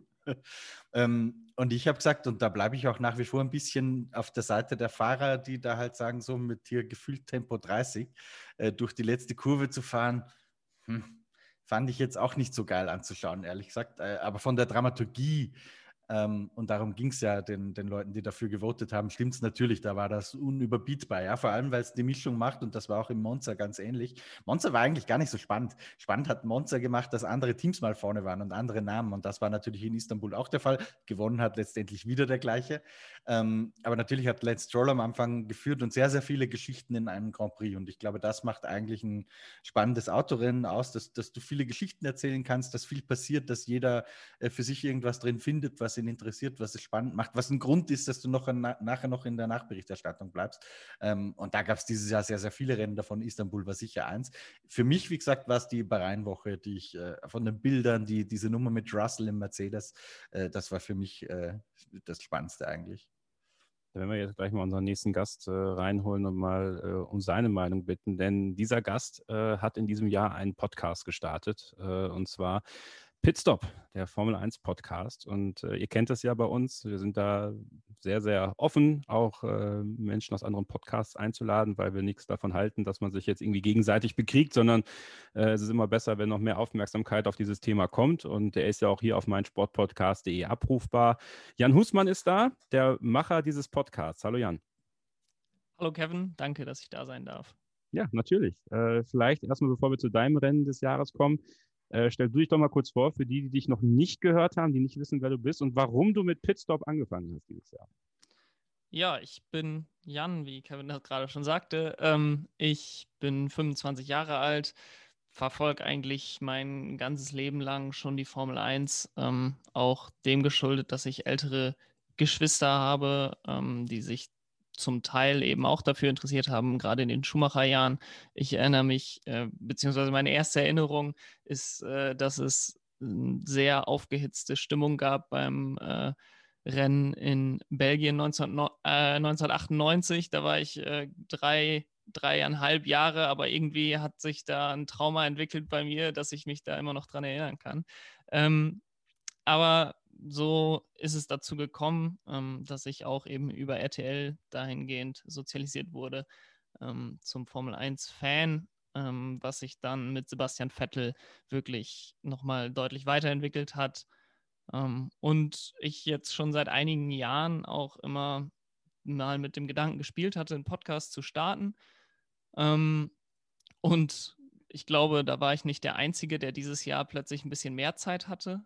ähm, und da habe ich die, die Chance mal genutzt und mich ausgestattet und äh, genau, spreche über die Rennen. Direkt nach dem Rennen versuche ich immer möglichst äh, schnell mit, mit so einem kleinen ähm, Podcast da zu sein. Und es macht mir Spaß und deswegen will ich das auch auf jeden Fall weitermachen. Gutes Mikrofon übrigens, habe ich auch. ja. äh, wie, äh, äh, also ich habe ja die Luxusposition. Ich äh, sitze hier mit meistens zwei Leuten in einem Podcast und äh, kann die Bälle hin und her spielen, kann selber mal, äh, Christian ist ja großer Tennisfan, selber mal einen Schmetterball reinhauen, um zu gucken, wie die darauf reagieren und auch die da draußen darauf reagieren. Du machst das alles alleine. das ist halt manchmal, stelle ich mir das schon schwierig vor. Also gerade, ich meine, jetzt hast du das Glück gehabt, muss man ja wirklich sagen. Eigentlich hat jedes Rennwochenende irgendeine Story gebracht, über die man dann locker mal 20, 30 Minuten auch einen Monolog halten kann.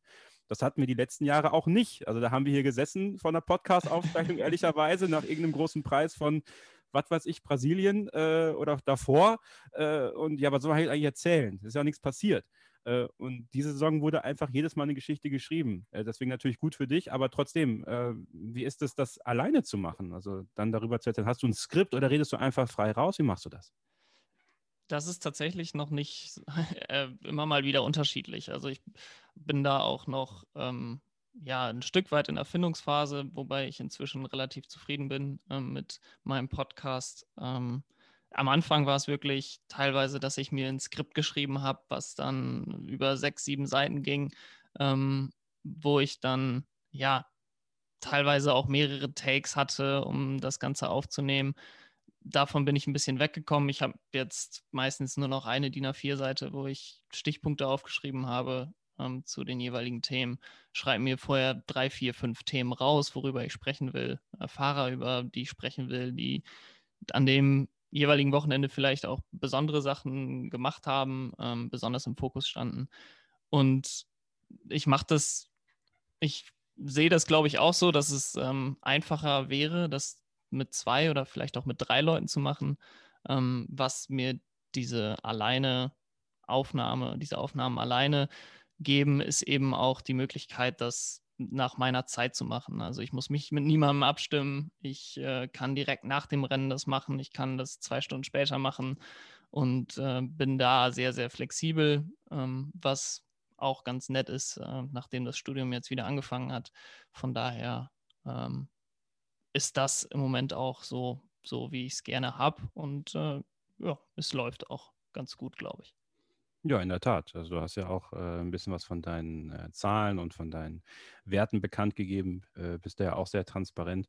Und ähm, bin natürlich Hörer der ersten Stunde, höre jede Woche rein. Äh, ich, ich bin nicht Hörer der ersten Stunde, deswegen, Jan, wie finde ich dich bei iTunes? Unter Pitstop, der Formel 1 Podcast. Okay. Der Formel 1 Podcast. Der Formel 1 Podcast. Aber ich habe natürlich nie vergessen, und da muss ich natürlich mal fragen, was das sollte in deiner allerersten Folge. Denken wir jetzt mal ganz weit zurück. ich weiß, glaube ich, schon, was kommt. Du hast erzählt, du willst einen Podcast machen für Leute, die einfach nur über Formel 1 sprechen wollen, wo nicht unbedingt dann flashy Gäste zu Gast sind. Paraphrasiert gesagt. Was war denn da los? Ähm, da muss ich. Ähm weil da hatten wir eine Hochphase in Sachen Gäste, muss man sagen. Da war, ich glaube, das war, das, Baller, Baller, ey. das war auch, äh, das war sicherlich, also es sollte in keinster Weise äh, ein Seitenhieb sein, aber ich, wenn man sowas startet, dann will man ja nicht jemand anderes einfach kopieren oder man will in gewisser Weise ein Alleinstellungsmerkmal haben. Und äh, ich glaube, ähm, dass ich da mich so ein bisschen äh, allein, allein stellen wollte, was äh, natürlich rückblickend ähm, nicht wirklich, nicht wirklich der Wahrheit entsprach, ähm, dass ihr äh, jetzt durch eure flashy Gäste auffallt, sondern dass ihr ähm, durch diese, durch diese Community-Arbeit, die ihr ja sehr groß in den Fokus stellt, auch genau das macht, was ich da in der ersten Folge ähm, ja, propagiert habe. Äh, von daher ähm, möchte ich diese, diese Aussage an dieser Stelle auch gerne zurücknehmen. Nein, das wollte ich gar nicht. Doch, also.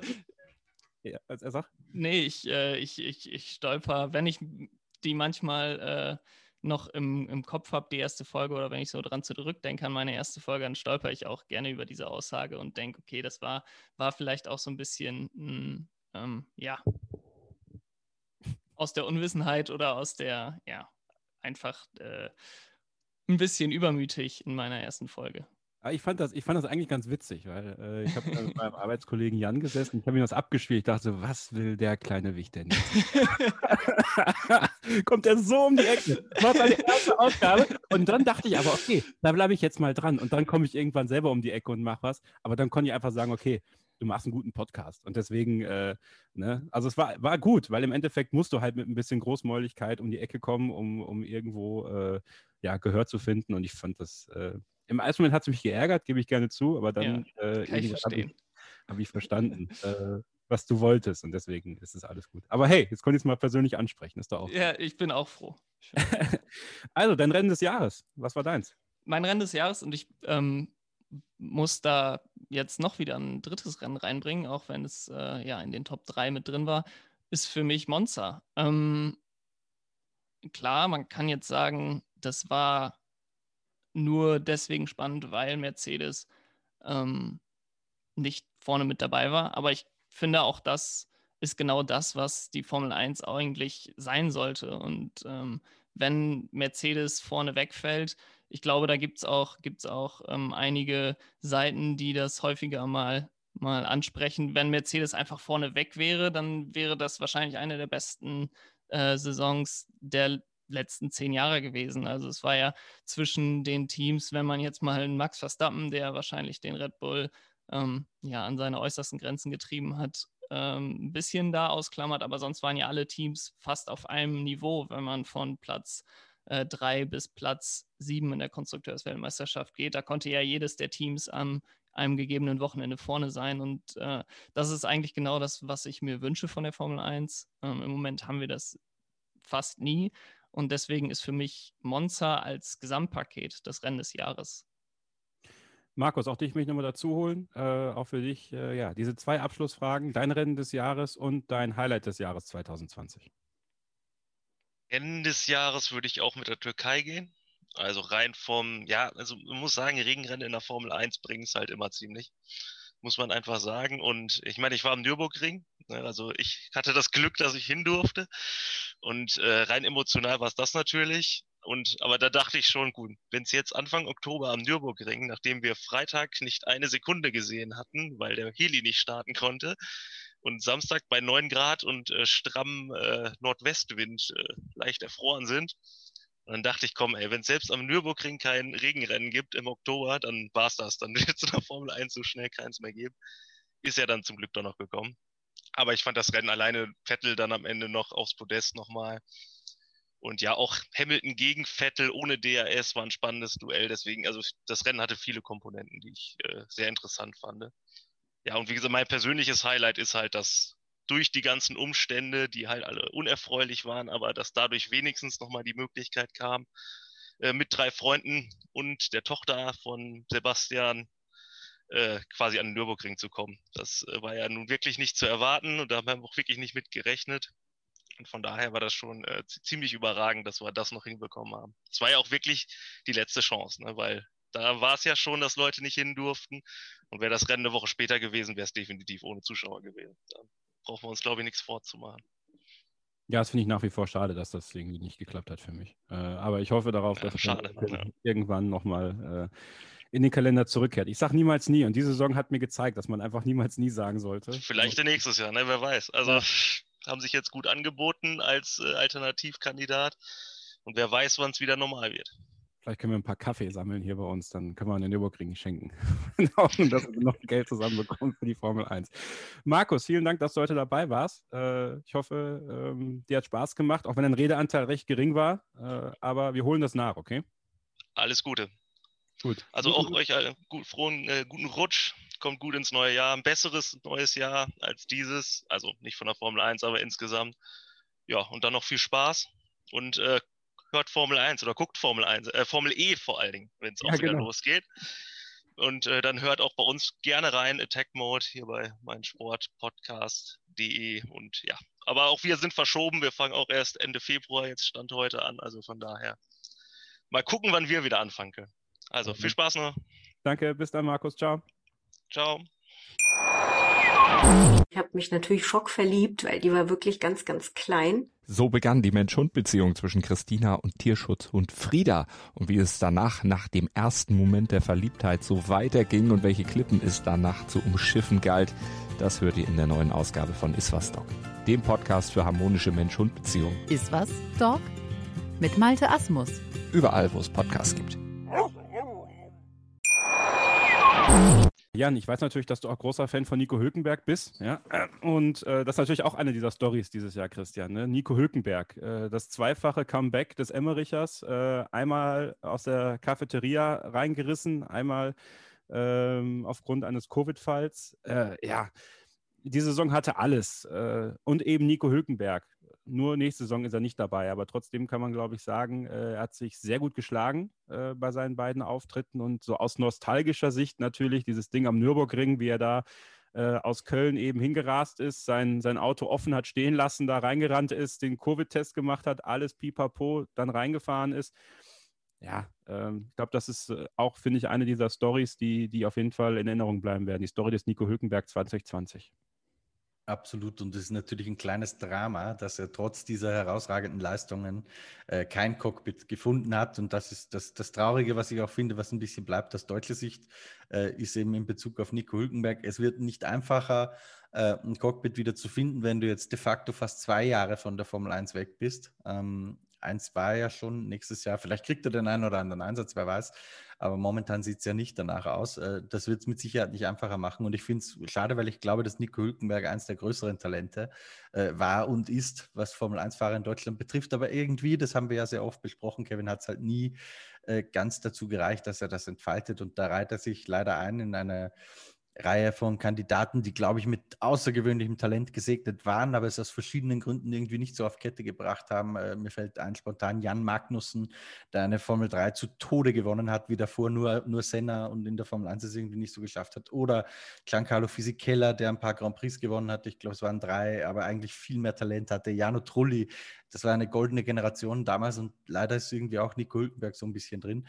Jensen Button war für mich immer das eine Beispiel, ähm, der auch so hätte enden können, wo dann aber irgendwie nochmal äh, im vermuteten Spätherbst der Karriere doch noch ein WM-Titel passiert ist und dann hat er eine zweite äh, oder ein letztes Karrieredrittel hingelegt, das mit den ersten beiden nicht viel zu tun hatte.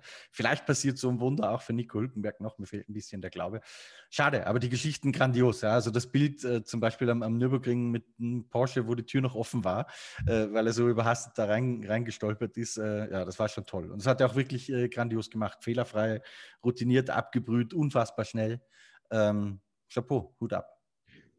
Jan, ähm, ah, wir haben gerade unserem Twitch-Chat äh, von einem User, ich muss mal gerade den Namen finden, sein Highlight des Jahres, äh, dass Albon endlich weg ist bei Red Bull. Klimbim87. Ist natürlich hart, ja, äh, aber er ist nicht ganz weg, Freunde. Er bleibt Testfahrer und natürlich Repräsentant von Wings for Life. Also er wird, er wird weiter im Red Bull-Kosmos unterwegs sein.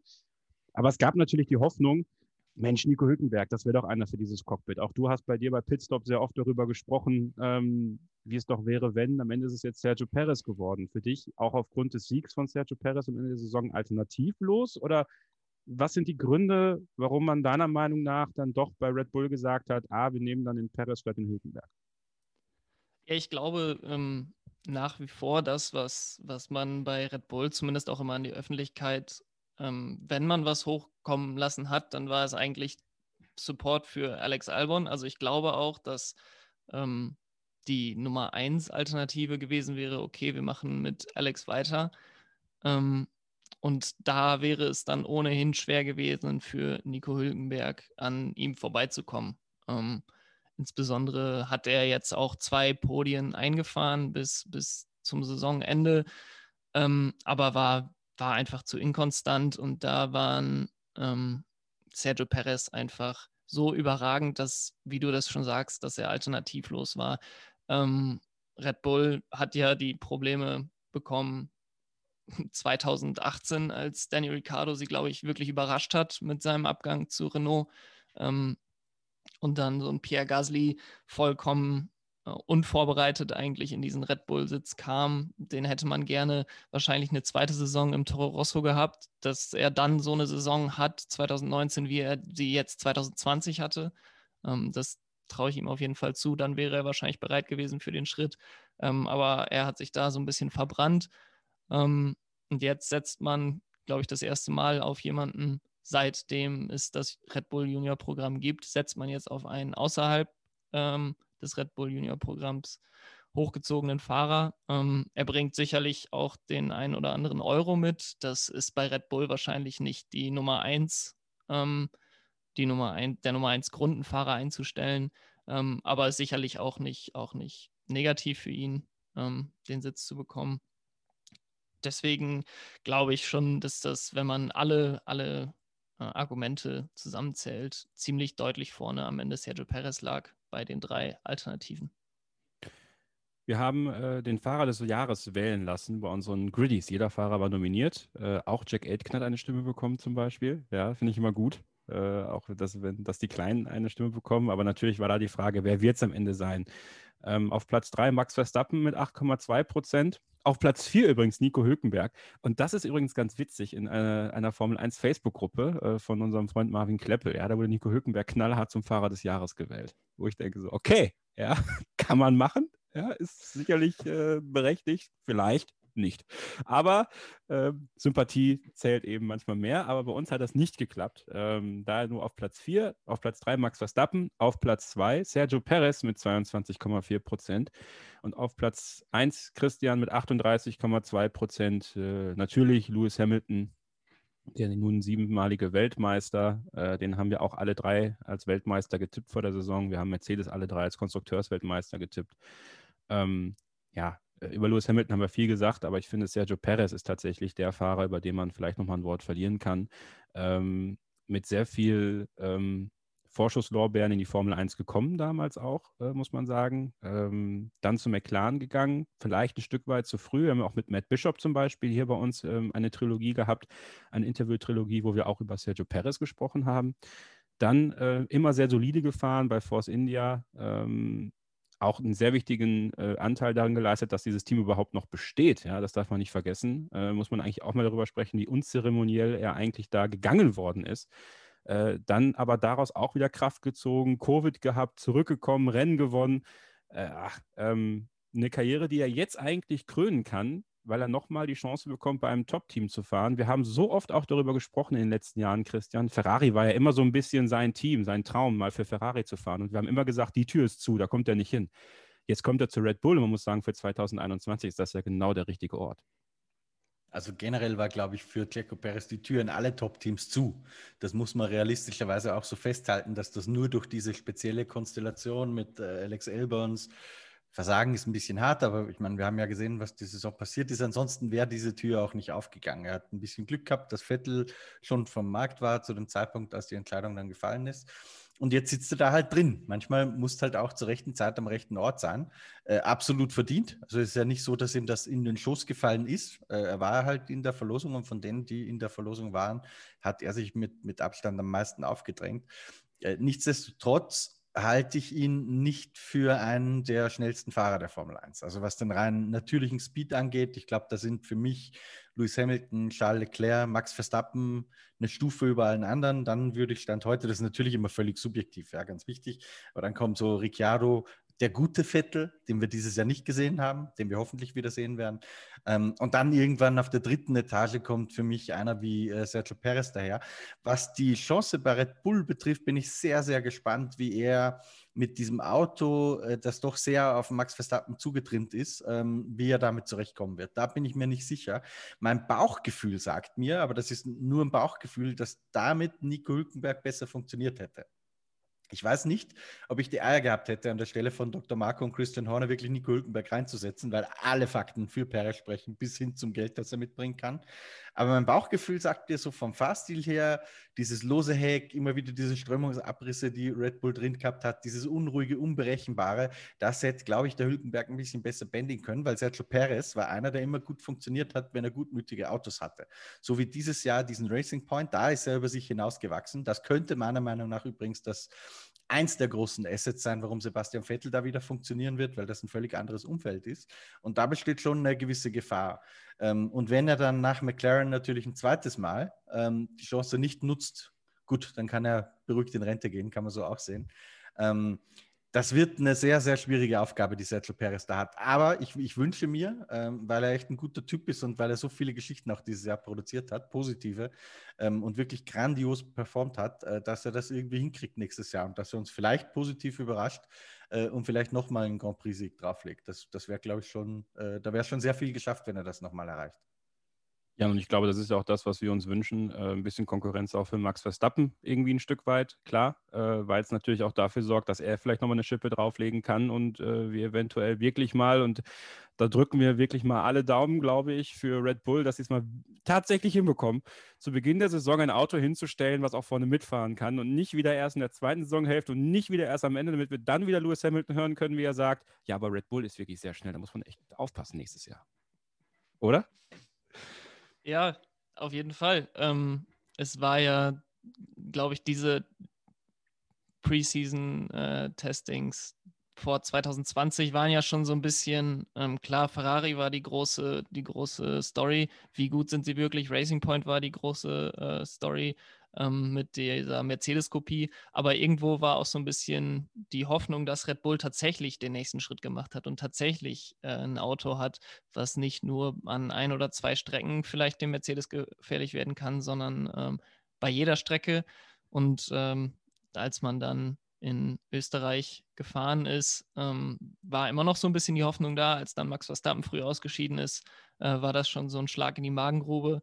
Ähm, aber dann wurde es von Rennen zu Rennen eigentlich klarer, dass Mercedes ähm, ja das beste Auto hat, ohne Wenn und Aber. Ähm, und ja, ich hoffe natürlich auch, dass, dass Red Bull sich da so ein bisschen ähm, vielleicht auch intern ein bisschen mehr Ruhe reinbekommt, wenn Sergio Perez da jetzt ist, ähm, man sich nicht immer Gedanken machen muss, okay, wir müssen vielleicht unseren Fahrer ersetzen. Ähm, ich weiß nicht, ob das einen großen Vorteil ihnen bringen wird, aber ähm, ja, und wenn Sergio Perez es dann nicht schafft, dann holen sie vielleicht 2022 äh, Nico Hülkenberg und dann äh, kriegt er nochmal die Chance bei einem großen Team. Abschlussfrage für dich, Jan. Äh, dein Highlight 2020? Konntest du dich jetzt ein bisschen darauf vorbereiten? Ja, ja. Ähm, auch wenn ich es als Rennen ähm, hinter Italien hatte, war das Highlight für mich, glaube ich, der, der Podiumsplatz von Sebastian Vettel. Ähm, ich habe als äh, ich, ich war, hatte ja auch das Glück, am Nürburgring zu sein und da habe ich gedacht, ähm, die Saison war so scheiße. Das Einzige, was es eigentlich noch retten könnte für Sebastian, wäre ein Podium. Ähm, es ist möglich, wenn alles perfekt läuft für ihn, ist es bestimmt irgendwo mal möglich. Ähm, ja, und es brauchte eine ziemlich, ziemlich äh, rutschige Strecke, Regen und Glück in der letzten Kurve. Äh, aber es hat noch geklappt und ich glaube, das war auch so der, der Zeitpunkt, ähm, was ja Peter vorhin angesprochen hatte, ähm, wo er dann auch einen guten Abschluss hatte bei Ferrari und äh, einfach mit sich den Frieden gefunden hat mit der Zeit bei Ferrari ähm, und jetzt sich drauf freut auf Aston Martin. Und ja, ich bin aus meinem Sessel aufgesprungen und habe mich gefreut. Äh, und das passiert auch nicht allzu oft. Von daher, das war mein Moment der Saison. Ist mir tatsächlich auch passiert. Also er, er, kriegt ja bei uns im Podcast auch sein Fett weg, Sebastian Vettel, muss man ja wirklich fairerweise sagen. Und auch das mit dem, wir drehen, wir, wir tippen, ob Sebastian Vettel sich dreht, das haben wir ja aufgehört, nachdem er aufs Podium gefahren ist. Das ist halt, leider so ein bisschen das Bild, was sich festgesetzt hat, ne? der patzende Vettel und sowas. Aber ich muss zugeben, ich habe bis kurz vor Schluss mit meinem besten Kumpel Marcel geschrieben bei WhatsApp während des Rennens, gesagt, boah, ich will, dass Vettel jetzt aufs Podium fährt. Ich habe es auch bei Twitter geschrieben und auf einmal hat er es geschafft, noch am Ende. Und ich bin auch aufgestanden und habe rumgeschrien für den dritten Platz von Sebastian Vettel. Also das muss man sich mal vorstellen. Vor ein paar Jahren haben wir den noch zum Weltmeistertitel geschrien. Und jetzt freuen wir uns, dass er mal Dritter geworden ist äh, in einem Freak-Rennen. Ähm, aber egal, 2020, ein verrücktes Jahr. Ähm, wir haben einen neuen Formel 1 Podcast im Podcast Deutschland mit Pitstop, dem Formel 1 Podcast von Jan Hussmann. Er war heute hier bei uns zu Gast. Diesen Podcast könnt ihr natürlich hören äh, bei Spotify, iTunes und so weiter und so fort, aber eben auch hier bei uns bei meinsportpodcast.de. Wir geben ja äh, vielen Podcastern die Möglichkeit, hier auch den Podcast zu hosten. Äh, abonniert gerne also auch Pitstop äh, und hört da rein. Abonniert aber auch Starting Grid natürlich, ja, nicht vergessen. Uns gibt es ja auch noch, ne? obwohl ja die Wachablösung schon da ist in Form von Jan Hustmann, wie wir gehört haben. Danke, dass du heute dabei warst. Guten Rutsch ins neue Jahr dir. Ja, vielen Dank für die Einladung. Euch auch. Alles Gute. Bis demnächst. Bis demnächst. Tschüss. Ciao. Christian, äh, ein bisschen Zeit haben wir noch. Bis 22 Uhr sind wir hier und jetzt können wir auch die Zeit nutzen, so ein bisschen auf unser Jahr zurückzuschauen hier. Ja, ja da, darf ich erstmal noch was zum, zum Jan sagen? Ähm, ja. er, er, hat ja kritisiert, dass wir immer die äh, Promi-Superstar-Gäste hier reinholen. Jetzt haben wir ihn halt hier auch gehabt. Ja, ja stimmt. Jetzt ist er es auch. Jetzt ist er es auch. Er kann nichts dagegen tun. Ach ja, ähm, apropos, ich kann gerade mal schauen. Ist natürlich immer auch interessant, vielleicht äh, für den einen oder anderen das mal zu hören. Ähm, soll jetzt nicht irgendwie so bedeuten, von wegen, ja, wir wollen hier Muskeln zeigen, aber um die Entwicklung des Podcasts auch mal zu zeigen, wir haben knapp 1,3 Millionen Downloads gehabt in diesem Jahr. Und das ist äh, eine massive Zahl, ähm, die auch Christian bedingt war, eben durch diese verrückte Saison. Weil sonst haben wir immer dieses Schema, wir treffen uns hier vorne im Rennen und wir treffen uns nach dem Rennen und sprechen darüber. Und wie ich es auch gesagt habe, letztes Jahr, da haben wir uns manchmal gegen Ende der Saison gedacht, so, boah, wie sollen wir denn jetzt noch was rausholen? Aber wir hatten echt die Möglichkeit in diesem Jahr, Christian, auch wir beide, ähm, tolle Interviews zu führen ähm, mit eben Gästen, die man ähm, ohne diese Corona-Zeit äh, sicherlich nicht bekommen hätte. Also das, das war für uns, wenn man, wenn man von einem Gewinner der Corona-Krise sprechen kann, ist natürlich so, so ein Podcast wie unserer oder ja, generell auch eure Seiten, wo dann auch Interviews zustande gekommen sind, die vielleicht so nicht zustande gekommen wären, ähm, gar nicht so verkehrt gewesen. Ja, richtig. Und ich kann da echt nur nochmal allen ans Herz legen. Ähm, es war mit Sicherheit nicht der prominenteste Gast und Kevin, du hast das wesentlich besser im Kopf als ich. Ähm, aber die Trilogie sozusagen mit Matt Bishop, wo du mit Sicherheit, jeder, der sich das anhört, muss auch ein paar Strecken überdauern, ja. Ähm, das hat sich ja gezogen über, ich weiß nicht, wie lange war der? Drei Stunden? Drei, Drei Stunden plus? So, also das war schon relativ äh, harter Tobak, aber für die, die sich wirklich tiefgründig für die Formel 1 interessieren äh, und so ein paar Backgrounds auch verstehen wollen, auch über Journalismus, wie der funktioniert und so, ähm, das war für mich das, das spannendste Interview. Das hätte ich vor, als ich den Job selbst noch nicht gemacht habe, das hätte ich verschlungen. Ähm, also jeder, der der englischen Sprache mächtig ist, das kann ich nur ins Herz legen. Ansonsten äh, habe ich wie gesagt, ich habe schon oft gesagt, ich habe nicht das beste Gedächtnis. Ich bin so ein Mensch der Gegenwart und Zukunft.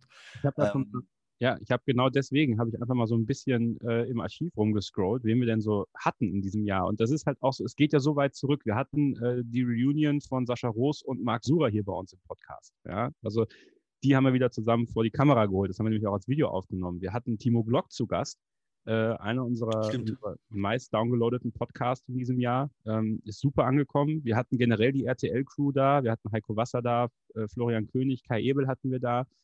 Äh, wir hatten die Frauen im Motorsport und dann natürlich mit Jutta Kleinschmidt, äh, eine absolute Legende hier. Äh, Ellen Lohr auch. Eben aufstrebende Stars wie Kerry Schreiner oder eben äh, Shanice Peck, die wir hier auch in der Sendung hatten. Äh, du, Sascha, Peter, klar. ich schaue hier gerade nochmal weiter. Adrian Sutil. Adrian Sotil, den, das ist mein Ziel für 2021, weil, also es gibt ja so, es gibt ja so Interviews, wir werden ja oft gefragt, so holt doch mal den und den in den Podcast. Also es ist bei manchen ja gar nicht mehr so, so schwer, da zu sagen, es wird nichts mehr, sondern Heinz-Harald Frenzen, der macht halt fünf Minuten RTL, aber eben nicht eine Stunde Podcast mit uns. So, das ist einfach so. Äh, Jacques Schulz hat auch definitiv abgesagt, äh, den kriegen wir auch nicht mehr. Aber so ein Adrian Sotil, ähm, ja, also Adrian, bitte melde dich. Ja. Habe hab ich dir das eigentlich mal erzählt, Kevin, dass ich vor ein paar Monaten habe ich ja mit seinem äh, ehemaligen Manager telefoniert und ihn auch gefragt, äh, ob die alte Nummer vom Adrian noch stimmt und so weiter. Und ja, ja, die stimmt noch. Ähm, aber der Manfred Zimmermann, mit dem ich da telefoniert habe, hat mir dann erzählt, äh, der Adrian ist halt echt untergetaucht und hat keinen Bock mehr auf den ganzen Öffentlichkeitsscheiß. Ja, das müssen wir, das müssen wir noch klären. Also ich glaube, ich glaube, wir, wir, wir schicken ihm einfach mal so ein paar Podcasts von uns und, und da merkt er, die Leute fühlen sich hier wohl. Ja, wir wollen auch niemandem ans Bein pinkeln. Äh, und deswegen, ähm, ja, mal schauen. Vielleicht kriegen wir das ja irgendwie hin. Ich habe ja auch eigentlich immer noch eine Zusage vom Williams-Team für Mr. Latifi, ja, aber das hat auch nicht mehr mhm. funktioniert. Ähm, macht aber nichts. Also es war ein tolles Jahr für uns. Äh, es hat sehr viel Spaß gemacht. Auch äh, genau Michael Niermann, der da war, ähm, der die äh, Mick Schumacher-Dokumentation ähm, hergestellt hat bei RTL. Also ähm, das war einfach ein interessantes, tolles Jahr auch für uns, weil wir uns natürlich auch irgendwie komplett umstellen mussten. Du ja auch. Äh, würdest du jetzt im Nachhinein sagen, ähm, sind ja wahrscheinlich immer noch irgendwelche Stories aus Bahrain äh, in der Pipeline bei euch? Ähm, Viele sogar, ja.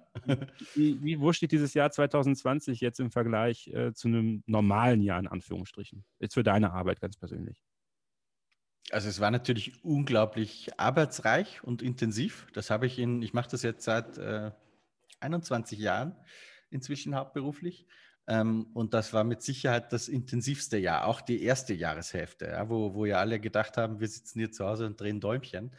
Aber genau das Gegenteil war eigentlich der Fall, weil natürlich auch wir vor einer sehr ungewissen Zukunft standen äh, und natürlich umso mehr gerödelt und geackert haben, um Umsätze zu schützen, um zu versuchen, Mitarbeiter irgendwie nicht entlassen zu müssen, was uns auch sehr gut gelungen ist. Also ich glaube, da ähm, haben wir ein außergewöhnliches Team, äh, das hervorragend zusammengearbeitet hat dieses Jahr. Und so haben wir dieses Krisenjahr wirklich sehr, sehr gut überstanden.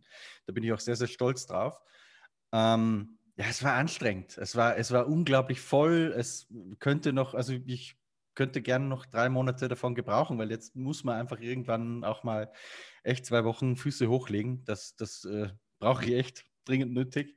Ähm, und gleichzeitig gibt es schon wieder so viel zu tun. Ja? Und dann schwuppsdiwupps äh, sind wir schon wieder im Februar und wir haben Präsentationen, Testfahrten. Also es ist praktisch null Abschaltzeit äh, dazwischen, die es noch gibt. Ähm, das ist schade. Ich, ich, glaube, das würde der Formel 1 auch sehr gut zu Gesicht stehen. Äh, ein bisschen länger die Leute auszuhungern und wieder hungrig zu machen aufs neue Jahr. Äh, Stichwort Champions League-Phänomen. Also ich glaube, dass es nicht gesund ist, den Kunden zu übersättigen. 23 Rennen, meiner Meinung nach viel zu viel ähm, würde ich definitiv entlacken. Aber gut, Geld regiert die Welt, so ist es halt. Und ja, es war ein, es war ein außergewöhnliches Jahr in jeder Hinsicht. Äh, diese Corona-Situation, ähm, ich war auch ja bei denen dabei, die den Grand Prix in Melbourne, der dann ja eh abgesagt wurde. Äh, Lewis Hamilton hat das auch sehr scharf kritisiert damals, wenn wir uns zurückerinnern. Da hat es angefangen eigentlich, dass er so richtig öffentlich Profil auch zeigt ähm, und der Formel 1 so ein bisschen Gier unterstellt hat. Ich habe das damals auch sehr hart kritisiert, weil wir alle natürlich nicht wussten, was kommt da auf uns zu. Wie gefährlich ist dieses Ding? Mit dem Wissen, das wir heute darüber haben, muss man sagen, dass dieses Rennen in Melbourne zu fahren wahrscheinlich überhaupt gar keinen Unterschied gemacht hätte, ähm, weil die Leute sind auch so in der Schlange gestanden. Ja? Also das, das wäre kleiner gewesen, in Wahrheit die reinzulassen auf ihre Plätze, wo schön das Lüftchen durch den Albert Park weht und das Virus wieder verteilt und wegbläst. Äh, also wenn sie da alle gesammelt beisammen stehen. Aber im Nachhinein ist man halt immer schlauer, das wird immer so sein in der Weltgeschichte, weil ansonsten hätten alle vor zehn Jahren Amazon-Aktien gekauft. äh, Tja, also ein unfassbares Jahr, das so schnell vor, vorbeigezogen ist, ähm, wo es so viele Geschichten zu erzählen gab, wo es so viel zu reflektieren gibt und irgendwie fehlt so ein bisschen die, die Zeit dafür. Äh, das das finde ich. Ich würde mir ein bisschen mehr Zeit wünschen, einfach längere Tage, äh, ein längeres Jahr oder so, weil ich glaube, dass man sehr, sehr viel Content noch äh, den Menschen zeigen könnte. Und das ist auch eine Angst, die ich noch habe, äh, vielleicht um dieses äh, Kalenderthema ein bisschen abzurunden bei 23 Rennen und immer mehr äh, Back-to-Backs, immer kürzeren Zeitrahmen dazwischen, äh, wird immer mehr verloren gehen, dass auch die Geschichten der kleinen Teams erzählt werden können. Weil einfach natürlich man sich konzentriert darauf, äh, was machen die Großen? Das ist auch das, was die, die Leute, die Zuschauer, die Leser am meisten interessiert. Was ist bei Lewis Hamilton? Was ist bei Sebastian Vettel? Ähm, aber gerade dieser Podcast bedient ja auch eine Klientel, die vielleicht in der Zahl nicht wahnsinnig groß ist, aber auch trotzdem sehr wichtig, weil die ist das Rückgrat äh, der Motorsport-Community meiner Meinung nach. Ähm, und die interessiert halt auch, was ist bei den Hasses gerade los und was ist bei Alpha Tauri gerade los. Und das sind, fürchte ich, die Geschichten, für die immer weniger Zeit bleiben wird in der Zukunft in der Medienberichterstattung der Formel 1, weil die Herren Formel 1-Teams und der, der, gesamte Apparat verdient natürlich sehr, sehr viel mehr Geld. Bei uns kommt es nicht im gleichen Maß an wie bei Liberty. äh, der Scheich zahlt nicht direkt in die Motorsport Network Deutschland Kasse. Ähm, deswegen kriegen wir halt nicht mehr Personal. Das heißt, wir äh, stemmen halt mit den gleichen Ressourcen immer mehr Wochenenden, immer mehr Arbeitszeit und das geht schon hart an die Grenze. Aber ich will nicht jammern, äh, das habe ich ja schon mal gemacht dieses Jahr. Mhm. Es war echt toll und aber ich bin jetzt auch froh, dass dieser Podcast ist so ein bisschen der, der Schlusspunkt für, für mich. Also ich habe noch ein paar Kleinigkeiten zu tun, aber das, ja, jetzt geht es langsam echt zu Ende und dann werden wir irgendwann Silvester, ich glaube, geschlossen darf ja dieses Jahr gar nicht werden. Da habe ich gar nicht mehr die Zeit gehabt, mich groß damit auseinanderzusetzen. Aber da stehen wir irgendwann mal da mit der letzten Zigarette meines Lebens. Haha. mal wieder. Äh, ein Gläschen Sekt und, und schauen zurück. Und ein Freund von mir hat mal gesagt, einmal im Jahr ist so ein bisschen innehalten, äh, zurückschauen, kurz genießen und dann wieder Vollgas weiter und nächstes Jahr besser machen. So, wenn wir es rangehen, auch im Podcast hier, Kevin, habe ich auch schon Bock drauf. Ganz genau. Und deswegen machen wir das jetzt auch an dieser Stelle mal. Äh, nehmen uns mal ein Gläschen zur Hand. Ich habe hier meinen äh, Lieblingswhisky. Und äh, würde ich sagen, äh, Christian, auf das Jahr. Vielen Dank für die Zusammenarbeit an dieser Stelle. Vielen Dank euch allen fürs Zuhören. Wenn ihr gerade was habt, äh, Prost und Cheers an euch alle. Hm. Muss ich kurz was verraten? Ich trinke hier einen roten Qualitätswein. Ähm, Hagen blauer Zweigeld aus der 0,33 Liter Flasche, weil ich habe die letzten Tage, wir, wir hatten Online-Weihnachtsfeier dieses Jahr bei motorsporttotal.com, äh, was übrigens besser funktioniert hat, als ich dachte. Ähm, und dann habe ich heute Nachmittag nochmal mich mit ein, zwei Freunden getroffen. Auf jeden Fall ist der Kühlschrank, äh, wo immer ein paar Flaschen Weißwein drin stehen, komplett leer gesoffen. und als Kevin dann meinte, ah, wir, wir, nehmen jetzt irgendwie Video auf und ein Gläschen Wein, wenn du vielleicht noch hast, wäre auch nicht schlecht. Ähm, ja, das war das Letzte, was ich noch gefunden habe im Haus. Naja, dann ist auch Schluss. Na, morgen kannst du einkaufen. Wie viele Kaffees waren es heute schon? Kaffee spielt im Leben vieler eine sehr große Rolle. Und das nicht nur zu Hause oder im Café, sondern auch am Arbeitsplatz. Dafür gibt es Lavazza Professional. Kaffee am Arbeitsplatz, der genauso lecker schmeckt wie in eurem Lieblingscafé. Die perfekte Kaffeelösung für jede Art von Unternehmen. Klein, mittel, groß. Ihr habt auf jeden Fall einen Kaffee, der schmeckt. Die richtige Motivation für eure Arbeitstage. Alle Infos zu Lavazza Professional findet ihr auf lavazzapro.de mit allen Kaffeelösungen für euer Büro. Ja, es war äh, ein besonderes Jahr. Wir haben ähm, viel geschafft hier im Podcast. Äh, auch persönlich war es für mich ja äh, ganz wild. Es äh, fing an mit den Testfahrten in Barcelona, als ich mit meinem Arbeitskollegen Jan, Arbeitskollegen Jan, äh, der nicht Jan Husmann ist, sondern Jan Weiden, äh, dort war und wir die Formel 1 noch sehr hautnah gesehen haben. Auch dieses Bild hier mit Lando Norris ist bei den Testfahrten entstanden. Und ähm, ja, danach ging es halt nur noch bergab, ja, Kein, keine sozialen Events mehr so wirklich. Äh, also, also im Nachhinein wirkt das auch schon wieder ein ganzes Jahr her. Dabei war es Ende Februar, ähm, kurz bevor, also es war der erste Corona-Fall, der nach Barcelona, äh, in Barcelona bekannt ge geworden, äh, bekannt geworden ist, war ein Tag bevor wir hingeflogen sind. Und ähm, ja, da dachte man dann so, ja, okay, aber ne, trotzdem. Also man hätte jetzt nicht gedacht, dass es dann diese Ausmaße annimmt, die es dann hatte. Ähm, trotzdem haben wir die, diese Arbeit hier an dem Podcast super viel Spaß gemacht. Ähm, auch diesen kleinen Community-Stammtisch, den wir dann Ende September oder Mitte September gemacht haben, gerade als es noch im verträglichen Rahmen war, das zu machen und auch noch erlaubt war, das zu machen. Äh, es war auch ein toller Abend und wir hoffen, das auch nächstes Jahr vielleicht nochmal machen zu können. Ähm, dann auch vielleicht mal noch andere Community-Events zu machen. Ähm, dann, dass ich bei Sky kommentieren durfte, äh, das war äh, der absolute Hammer für mich. Ähm, ist immer noch ein bisschen surreal, wenn ich manchmal in die Aufnahme reinschaue äh, und mich da sitzen sehe und, und reden höre.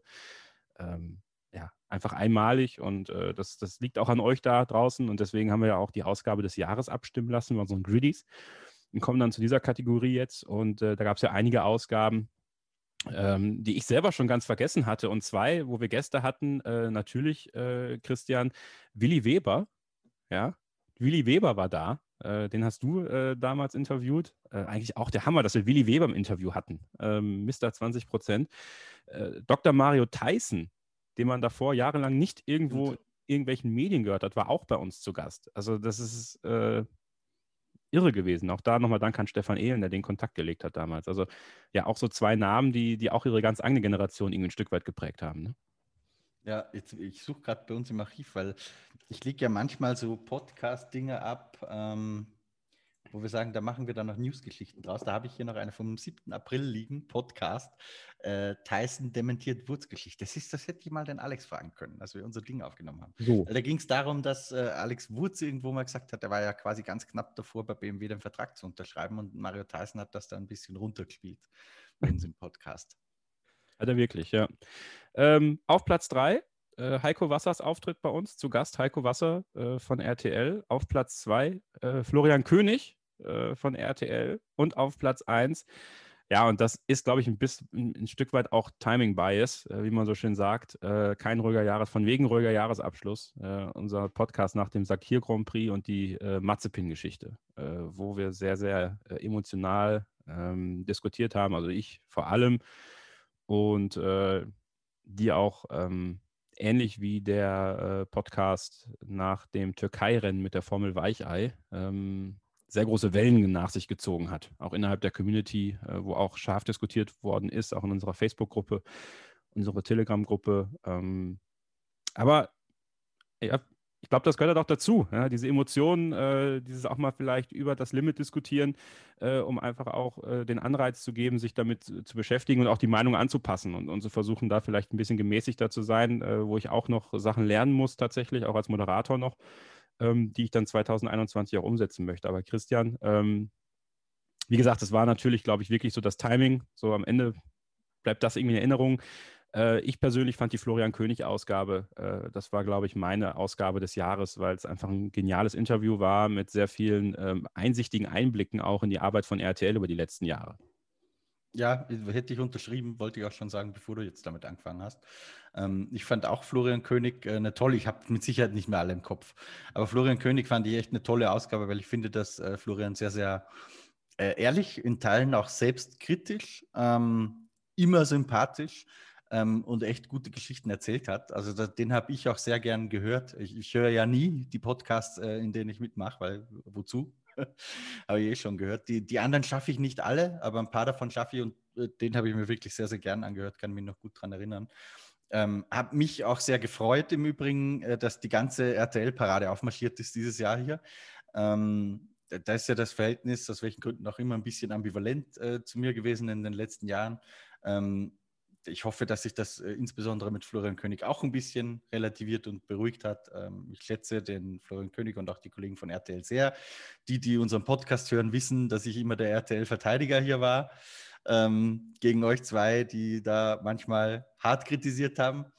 Ähm, ja, RTL geht auch eine Ära zu Ende und fand, fand ich echt schön, dass alle nochmal hier äh, einen Teil ihrer Geschichten erzählen konnten. Auch Kai Ebel ja äh, nochmal äh, zu Besten gegeben fand ich sehr schön und spannend und hörenswert. Und Florian König würde ich über die beiden anderen stellen. Ähm, das hat eine, echt eine Qualität gehabt beim Zuhören. Das fand, fand ich sehr angenehm. Deswegen geht auch der letzte Griddy des Jahres, und zwar ein Ehrengriddy fürs Lebenswerk sozusagen, äh, an RTL. Ja, äh, an die 30 Jahre Berichterstattung für die Formel 1 in Deutschland. Äh, eine Ära, die leider in diesem Jahr zu Ende geht, aber ich glaube, auch da heißt es, niemals geht man so ganz. Ähm, ich würde nicht äh, meine Hand dafür ins Feuer legen. Ähm, obwohl darf man das rund um Romain Grosjean noch sagen, äh, äh, dass RTL nicht nochmal zurückkommt, was die Formel 1-Übertragung angeht. Ähm, aber nichtsdestotrotz, die, Le Leistungen, die sie über all die Jahre gezeigt haben, ja, man hat sich über sie manchmal aufgeregt, ja, es war nicht immer alles, äh, immer alles toll und immer alles richtig, aber vor allem diese Gespräche mit den Leuten, die da gearbeitet haben, auch am Ende das Gespräch mit einem, der eher im Hintergrund war, wie Michael Niermann, haben mir gezeigt, dass er sehr viel Herzblut ist. Ähm, und ich hoffe einfach, dass ihr alle äh, ja, unterkommen. Ich denke, Florian König hat einen guten Job bekommen. Äh, auch Christian Danner äh, in der Formel E äh, wird, da, wird da gute Sachen machen können. Mal gucken, wo es Heiko Wasser und Kai Ebel hin verschlägt. Ähm, aber nichtsdestotrotz, der Ehrengreedy geht äh, an RTL. Und äh, vielen Dank für all das, was ihr geleistet habt. Und ich hoffe natürlich mit Blick auf 2021, dass Sky ähm, ja das, was wir uns alle erhoffen, auch irgendwo einlösen können. Und das ist eine große Verantwortung, die die haben. Ähm, ist denen aber auch bewusst. Ähm, aber auch da wird man natürlich dann äh, die Kritik dementsprechend ansetzen müssen. Das ist einfach so. Ähm, und ich bin sehr gespannt, was da kommt mit diesem 24-Stunden-Kanal und so. Mit den Berichterstattungen dann hoffentlich auch wieder von der Strecke. Das wäre natürlich toll. Ja, und dann glaube ich, dass wir auch die Kollegen des Öfteren, und Peter war ja heute noch da, dann auch 2021 nochmal hier hören werden. Ebenso werden wir 2021 äh, sicherlich nochmal eine Staffel der Frauen im Motorsport hören. Wir werden nochmal die Rückspiegelserie ein bisschen äh, reaktivieren mit Stefan Ehlen, werden uns noch das ein oder andere einfallen lassen, um euch auch äh, zwischen den Rennwochenenden und äh, mit ein oder anderen Specials äh, zu unterhalten, zu informieren und hoffen, dass euch das auch 2021 hier Spaß machen wird. Christian, zum Abschluss äh, nochmal ein Blick auf unsere Jahrestipps, die wir vor der Saison äh, gemacht haben. Mal gucken, welche Kategorie ich noch nicht aufgelöst habe. Es waren die Ausfälle. Da haben wir alle drei Roman Grosjean getippt. Es waren am Ende Kevin Magnussen und Lance Stroll mit sechs Ausfällen, äh, aber immerhin ein Haas. Ja? Wobei äh, Bahrain zählt mindestens doppelt bei Grosjean, würde ich sagen. Aber selbst dann hat er noch zu wenige gehabt. Also der ist gut davon gekommen. Ist immer letzter geworden zwar, aber äh, ist ins Ziel gekommen. Ähm, ist es Kimi Raiköns letzte Saison, warum auch immer wir das gemacht haben, aber okay. Ähm, Ole und du, ihr habt Nein gesagt, ich habe Ja gesagt. Ihr habt recht behalten. Gratulation dazu. Und ich glaube, das war's. Hat, hat, hat denn jetzt jemand wirklich die Dreher von Sebastian Vettel im Rennen gezählt? Weil das waren nicht so viele. Es waren nicht so viele. Ich glaube, es waren irgendwie so. Äh, Einer. Nein, nein, nein, nein, nein. Es war, waren mindestens drei, würde ich mal sagen, wenn wir zusammenrechnen. Ich glaube, drei, dreieinhalb. Irgendwo so um den Dreh sind wir, glaube ich, rausbekommen. Ja, also. Ich glaube, äh, da werden wir den Notar einschalten. ja, okay. Dr. Fleischhauer von Deutschland ohne Superstar. ähm, ja, was bleibt uns noch zu sagen? Ähm, wir werden 2021, wir werden erstmal eine kurze Pause machen, mal durchatmen hier im Podcast, äh, auch mal, weil wir haben dann doch sehr viele Ausgaben gemacht tatsächlich. Also trotz der, trotz der Pause waren es dann doch echt viele und auch viel mit, äh, mit äh, Anfragen und so im Hintergrund. Also wir machen jetzt mal so ein, zwei, vielleicht drei Wochen Pause, aber werden dann äh, rechtzeitig natürlich zu den Testfahrten, äh, wo auch immer die stattfinden werden. Ist denn das jetzt bekannt, Christian, wo nächster Test gefahren wird? Ähm, Entschuldigung, ich habe gerade von meinem herrlichen Rotwein genippt. Ähm, äh, Barcelona, glaube ich, aber du fragst mich ehrlich gesagt, ich bin schon völlig im Pausenmodus. Ich bin mir eigentlich ziemlich sicher, dass es Bahrain ist. Ja? Also echt oder Bahrain? Ja, keine Ahnung. Doch ich bin echt schon abgeschaltet. Ja, ich bin nicht das Lexikon. Ab, okay. ab 23. Dezember, da ist Shift Off und dann Ende Januar wieder Shift On. Okay, gut, dann, dann bist du Ende Januar wieder dabei und ich werde mal gucken, ob ich irgendwie äh, im Jänner, wie man so schön sagt bei euch, äh, genau ob ich da Stefan Ehlen mal organisieren kann für ein paar Rückspiegelausgaben, dass wir damit mal langsam wieder einsteigen ins Jahr 2021. Und wie gesagt, dann gibt es Autopräsentationen, dann gibt es Testfahrten, über die wir sprechen werden. Und dann, es ist eigentlich verrückt, aber dann geht die Saison 2021 auch nominell bald schon wieder los. Ja? Und dann, äh, wir können uns gar nicht so schnell sehen, äh, versehen, dass es dann schon wieder äh, rund geht auf den Strecken dieser Welt. Ähm, lieber Christian, auch von meiner Seite nochmal ähm, vielen lieben Dank für dieses Jahr. Vielen lieben Dank auch äh, für die Sachen, ähm, die wir abseits dieses Podcasts gemeinsam gemacht haben. Wir haben ja auch einige Projekte, die ihr auf dem YouTube-Channel von motorsporttotal.com äh, nachschauen könnt. Dort auf jeden Fall auch mal abonnieren. Da liegt der Dank ganz auf meiner Seite übrigens, Kevin. Ja, bitte. Aber trotzdem, ähm, ja, vielen Dank an euch alle, die ihr äh, immer wieder zugehört habt, die immer wieder dabei wart, die ihr eingeschaltet habt, wenn es Live-Ausgaben gab, die auch mitdiskutiert haben. Ähm, und wie gesagt, wir probieren alles mal so ein bisschen aus. Diesmal war es Twitch. Beim nächsten Mal wird es vielleicht wieder YouTube, aber wenn sich Twitch halt bewährt, dann können wir uns überlegen, das vielleicht mal wirklich öfter zu machen, äh, einen Zeitraum zu finden, wo wir dann auch, da muss Christian auch nicht immer dabei sein, das machen dann Ole und ich, der dann auch wieder dabei sein wird. Nochmal schöne Grüße an Ole und alles Gute für die Familie. Familie geht vor und deswegen war er heute nicht dabei. Ähm, wird aber weiter dabei sein, 2021 auch. Und äh, dann können wir uns mal zu einem kleinen Community-Treffen auch gerne im Stream hier dann zusammenfinden. Ähm, mein Highlight war einfach dieser Podcast 2020. Äh, hat mir sehr, sehr viel gegeben, hat mir sehr viel Spaß gemacht. Ähm, und ich glaube, das hört man und das machen wir 2021 so weiter. Abonniert uns gerne bei iTunes und ähm, gebt uns dort fünf Sterne, wird uns sehr freuen. Und das letzte Wort und sein Highlight des Jahres, das hätte ich gerne von Christian Nimmervoll heute. Also ich drehe nicht nach Hause mit Keep Racing, ja, das kannst du mal direkt vergessen. Nein, für mich äh, echt, ich habe heute noch mal ein bisschen im, im, Archiv gestöbert für dieses Jahresabschlussvideo, das wir am, am Silvestertag veröffentlichen werden. Wie ich schon gesagt habe, mit Max Surer und Alex Wutz sind wir ein paar Thesen durchgegangen und habe da einfach noch mal äh, diese Bilder, die Andy Hone, einer meiner Kollegen im Motorsport Network gemacht hat, vom Grosjean-Unfall in Bahrain. Ähm, wenn man sich das auch mit ein bisschen Abstand nochmal anschaut, ähm, diese kleine Lücke, wo er sich dann rausgezogen hat, ähm, ich höre noch vor mir in dieser ersten Medienrunde, wo, wo er gesprochen hat, wo er gesagt hat, er hat dann sich damit abgefunden, so, das war's jetzt. Ähm, dann sind ihm seine Kinder eingefallen und dann hat er gesagt, okay, einmal probiere ich noch. Ähm, und dann kam er tatsächlich daraus. Das ist schon immer noch Gänsehaut. Und da hat dir die Formel 1 einfach nie so richtig Zeit zum Verarbeiten, weil einfach gleich direkt so, bang, Donnerstag, Medientag, weiter im Takt. Ähm, da gibt es immer noch sehr, sehr viele Geschichten zu erzählen. Andy Horn übrigens auch vielleicht einer, den man mal im Podcast holen kann. Das ist der Fotograf, der da direkt daneben stand und der alle diese weltberühmten Fotos geknipst hat. Die kamen alle von ihm. Ähm, ja, das, das war für mich das, das Bild und der Moment des Jahres. Gut, dann muss ich die Sendung heute Schluss, äh, schlussendlich zumachen. Äh, es gab übrigens noch eine Telegram-Gruppe von uns, Christian. Wir, ihr, könnt euch, ihr könnt uns überall folgen. Ihr könnt dabei sein. Telegram-Gruppe, Starting with F1-Fans, Facebook-Gruppe. Äh, Bei Telegram sind wir da mit Attila Hildmann befreundet? Nein, sind wir nicht. Wir sind keine Aluhut-Gruppe zum Glück.